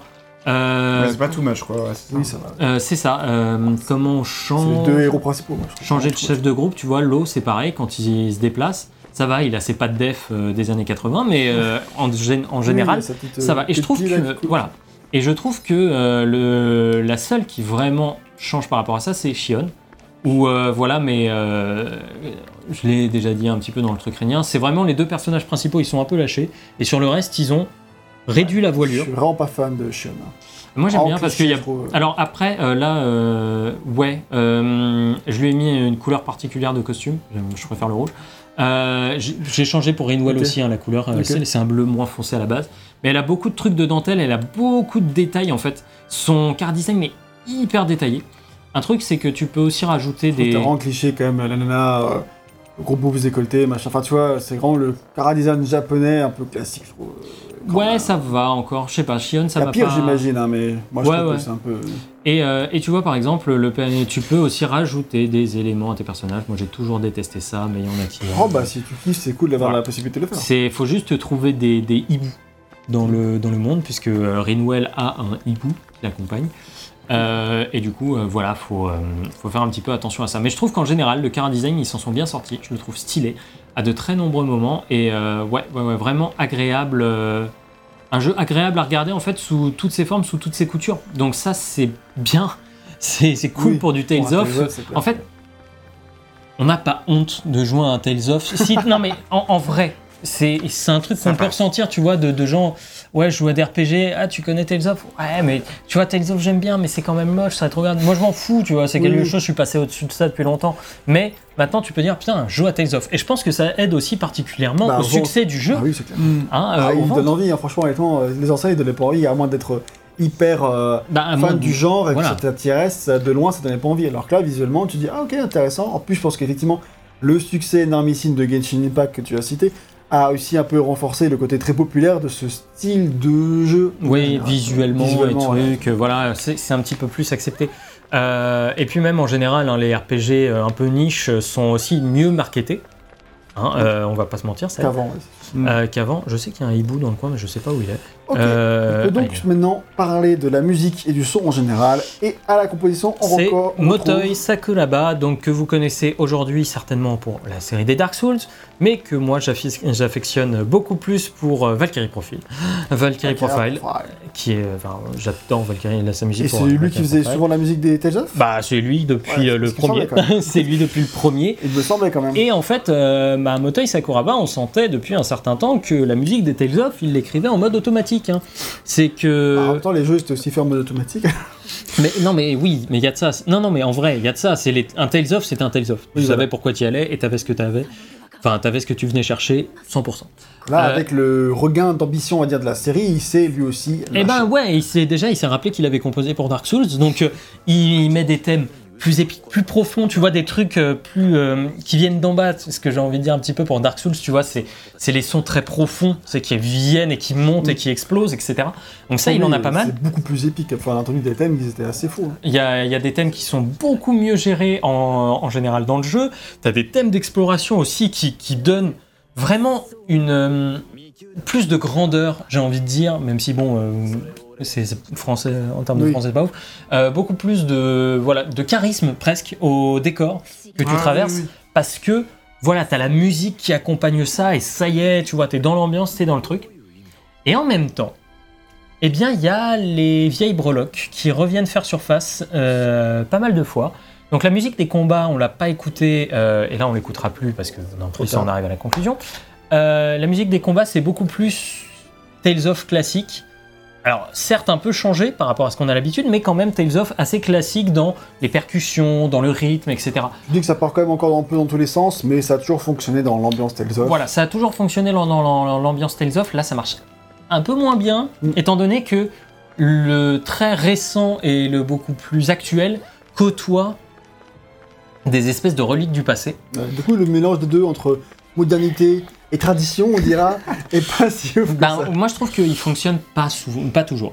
Et euh, le truc, c'est que le jeu a aussi souvent tendance à recycler ses thèmes épiques. C'est-à-dire que, euh, on l'a dit, hein, mais vous allez avoir le pouvoir de l'amitié, le pouvoir des trucs, etc. Non, mais enfin, ça fait partie de la Oui, formule, oui. tu vois, et c'est très japonais. C'est très euh, beaucoup de choses en fait dans le pouvoir de l'amitié. Et ben en gros, durant le pouvoir de l'amitié, souvent tu vas avoir une musique épique qui vient, mais ça va être très souvent la même quand même. Ouais, Et du coup, au bout d'un moment, quand elle commence à venir cette musique, Ouais, tu... ah. Non, bah t'es pas tant que ça, mais t'es plus en mode ok, je sais ce que tu vas me raconter sur les deux prochaines minutes. Ok, ton texte, c'est toujours la même chose. Bon. Et du coup, on a des musiques qui sont en écriture automatique, des musiques plus travaillées, et le mélange des deux fonctionne.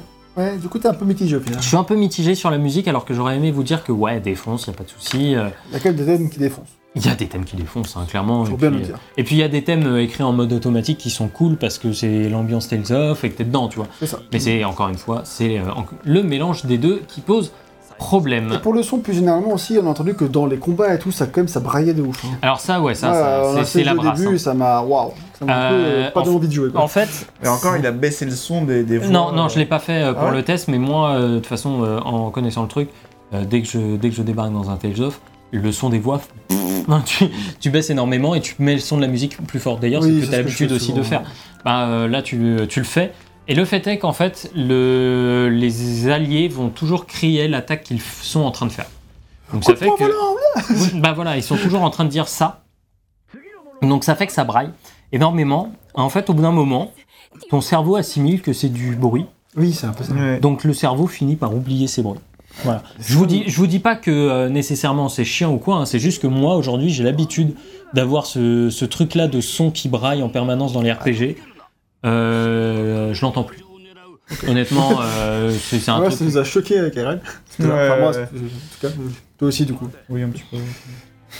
Enfin, choqué. Donc, euh, donc voilà, mais après en termes de son euh, et même d'effets, quand tu es vers la fin du jeu, les sons que tu dois entendre, c'est-à-dire les sons qui t'envoient des cues, genre pour les attaques combinées, les trucs et les machins, tu les entends. Donc tu sais en fait, tu sais réagir au son plus qu'au braillement. Et ça c'est important, ça veut dire que ce qui doit ressortir ressort suffisamment pour qu'on l'entende et que ce soit pas euh, Noyé dans le bruit. Quoi. voilà, que ce soit pas imbitable au son en général. Ok, bah, Et donc, très bien. pour arriver à tout ça, on arrive à la conclusion. Mm. Et vous l'avez compris, c'est que Tales of Arise, j'en suis ressorti frustré. J'en suis ressorti frustré de deux tiers que j'ai trouvé vraiment très bons et peut-être parmi le, le top de, de la série, ou en tout cas de ce que j'ai fait. hein, vraiment à fond, hein, tu nous en Ouais. parlais. Euh, Au euh, début, j'étais vraiment à fond. Et puis, je suis arrivé au début de la deuxième partie. J'ai fait 5 heures et j'ai lâché le jeu quasiment un mois. et quand j'y suis retourné, j'y suis retourné pour le Neige Show parce que je me disais, il faut le finir. Sans ça, je l'aurais pas terminé, je pense. Vraiment. Et, euh, et je me suis forcé. Les 10, der- les 10 dernières heures, je les ai fait. Je les ai faites le plus rapidement possible. Donc, je les ai faites en 3 jours. Mais mais- quoi. De quoi Mais à reculons, quoi. reculons. Et putain, quand j'ai terminé le jeu, le premier truc que j'ai fait après, c'est de le désinstaller. et c'est horrible de dire ça parce que souvent j'aime bien revenir sur les Tales of tranquille. Et en plus, celui-là, voilà, il a un bon système de combat. Il a un petit peu streamliné tous les éléments trop complexes, etc. Il a réussi à rentrer dans un niveau de modernité que je pensais pas que Tales of ferait Euh, De Enfin, sitôt, ouais. pas aussitôt ou en Ouais. un épisode, tu vois, qui prendra un petit peu plus de temps. Le fait est qu'il y a encore des vieilleries. Il y a encore des trucs qui sont un peu. euh, Est-ce que ce serait pas l'épisode de la transition C'est clairement, et je l'explique, je le dis aussi pour la musique, euh, c'est l'épisode. Je pense qu'on est sur un épisode où ils sont en train de faire un. Voilà. Ils ont vu vers où ils voulaient aller. En plus, là, la série, c'est les meilleures ventes, donc potentiellement, ils vont avoir plus de temps et de budget pour un autre jeu. Mm. Et donc, l'occasion de peaufiner une seconde partie qui, là, m'a complètement ruiné le plaisir, malgré toutes les bonnes qualités que je pouvais trouver au jeu ailleurs. Et c'est dommage de quitter le jeu en étant fâché. Tu vois, je préfère un jeu, un jeu qui commence mal et qui termine très très bien, Ouais, plutôt qu'un jeu qui commence bien et qui s'écroule. deux tiers bien et un tiers mauvais, euh, c'est bon dans l'ensemble, mais il vaut mieux que ce soit le premier tiers qui soit mauvais et deux autres tiers qui soient excellents. Quoi. Voilà. Tu restes sur le côté Ah, c'était cool, Et c'est pour ça- pour le début. tu- Et c'est pour ça que tous les tests dithyrambiques, je beaucoup, j'ai du mal à croire que beaucoup sont allés. euh, Au bout du jeu, ouais, parce que t'es dans les temps. Alors je sais, que par, je sais que par exemple Pouillot l'a fait, tu vois, et que la deuxième partie, il l'a accepté malgré tout et qu'il était à fond dedans. Et ok, je peux comprendre, ça arrive, euh, de- Ça les arrive, erreurs. les erreurs. Non, c'est plus, je comprends qu'on puisse être complètement dans le truc. Ok, il n'y a pas de souci. Mais moi, c'est pas passé. Donc ça veut dire que ça peut passer chez certains, ça peut passer chez vous, mais chez moi, il y a vraiment eu un gros, gros souci et il y a eu une mésentente entre ce que le jeu attendait que je fasse, ce que je voulais faire et la finalité du truc. Donc Tout cela nous amène là sur une note. j'aurais pu être sur un 17 euh, sur 20 si le jeu avait vraiment continué, tu vois, son bon truc, bah ouais, je veux dire, on était vraiment sur un Tales of qui. Parce que j'ai jamais donné de mauvaise note au Tales of, pourquoi? Parce que c'est jamais de mauvais jeux. C'est toujours des jeux qui, dans leur domaine, sont bons. Mais du coup, qui atteignent jamais de très hauts standards, mais qui, dans leur domaine, sont. Ça reste efficace. Et c'est bon, pour ça que je mettais souvent 14-15, tu vois, au Tales of, sauf à Tales of Exilia 2, où je crois que j'ai été plus sévère, j'ai dû mettre 13, ou peut-être à l'époque j'étais plus clément, donc j'ai peut-être 14-15, j'en sais rien. Mais en tout cas, aujourd'hui, ce qui en ressort, c'est un 13, tu vois. Tales of Berseria, je crois que j'avais mis 15-16, et je reste là-dessus, parce que j'ai toujours de super souvenirs sur Tales of Berseria. Tales of Rise, bah, je vais mettre 15. Et j'espérais mettre, bah, j'espérais mettre plus. Bah ouais, tu m'étonnes, oui. Merde, pour, le, pour la série qui fait sa mue, pour la série qui tente des choses, qui tente d'évoluer, Qui retire du gras, etc. aussi. J'aurais voulu être, pas plus clément, mais j'aurais voulu être clairement plus conquis. Je ne le suis pas. Et j'espère que vous, chez vous, si vous l'avez fait, vous l'avez été. Euh, mais pour moi, ça n'a pas marché et je pense que vraiment cette différenciation première, deuxième partie est importante à faire. Et que si vous savez vous arrêter au bon moment dans le jeu, bah peut non mais aussi con que ça puisse paraître, euh, peut-être que le jeu, parce que en fait la fin de la première partie, c'est une fin. quoi. Ah oui, d'accord. C'est la deuxième partie, ils font bon, maintenant on a toutes les questions à répondre. Et tu fais bah oui, mais bon, pour, euh, si vous voulez, vous pouviez faire un deuxième épisode à la limite. Mais euh, Oui, j'ai pas très bien saisi que c'était vraiment une fin la première. bah disons que tu arrives à la fin d'un gros arc scénaristique, toutes les questions sont pas, ré- ont pas été répondues, tu vois. Euh, on n'a pas la réponse à toutes et euh, comment dire, ça aurait été frustrant. que Le jeu s'arrête là, honnêtement, s'il nous annonçait pas une suite en même temps. Oui. Mais euh, voilà. Donc déception pour Aïe, Tales of aïe, aïe. Arise, malgré tout. Malgré un bon jeu, déception malgré un bon jeu. Est-ce que c'est pas le pire ça? Oui, Oui. souvent ça qui est frustrant. Ouais. Voilà, donc euh, voilà un petit peu mon avis, je vous laisse que... Ouais, et ben merci à toi pour ce test, on est, et merci à vous surtout d'avoir suivi jusqu'au bout, on espère qu'il vous a plu. Et euh, n'hésitez pas à commenter pour nous dire qu'est-ce que vous avez pensé bah, à la fois de ce test et aussi du jeu si vous l'avez fait, est-ce qu'il vous donne envie, est-ce que vous avez été déçu ou au contraire, est-ce que vous n'êtes pas du tout d'accord avec Studio? On sera là pour débattre dans les commentaires s'il le faut. En tout cas, il faut absolument mettre un like pour nous soutenir, c'est hyper important Ouais. pour le référencement. Et En plus, évidemment, ça coûte pas cher. non, c'est vrai, c'est gratuit ouais. et s'abonner gratuit également parce que euh, c'est l'acte de soutien principal on va pas se mentir c'est hyper important l'abonnement sinon vous pouvez nous suivre sur nos réseaux sociaux Facebook Twitter Instagram il y a la communauté sur Discord et aussi le site internet pour retrouver notre note et les autres notes euh, of. de- oui Par des d'ailleurs par exemple hein. Ouais, ouais. et euh, à part ça euh, vous pouvez aussi nous soutenir ça par contre c'est pas gratuit Ah, si sur, j'allais euh, dire c'est Tipeee. gratuit si tu donnes de l'argent. Ouais, c'est gratuit. Alors, c'est gratuit pour nous, mais. Sur Tipeee et sur Utip. euh, voilà, pour nous soutenir, il y a deux formes de monétisation. enfin, de- Pas de monétisation, mais j'ai pas le terme. Deux formes de de soutien, financement ouais, de qui, financement. ouais. euh, et on vous remercie absolument tous ceux qui le font, et même tous ceux qui le auraient envie de le faire, mais qui n'ont pas les moyens. On vous aime quand même, il n'y a pas de problème. En tout cas, si vous avez envie de faire ce jeu, il y a aussi des liens dans la description Tout pour euh, le choper sur euh, Amazon. Fnac ou Amazon, euh, comme vous voulez. C'est en fonction de vos choix et euh, on va pas vous juger Exact. pour ça. Faites comme vous le sentez. Heureusement. Ok, bah sur ce, bah, on vous remercie encore d'avoir suivi jusqu'au bout. On vous embrasse, on vous dit à très bientôt pour le fait. prochain vidéo test. À la prochaine. Plein de bisous. Ciao, à tous.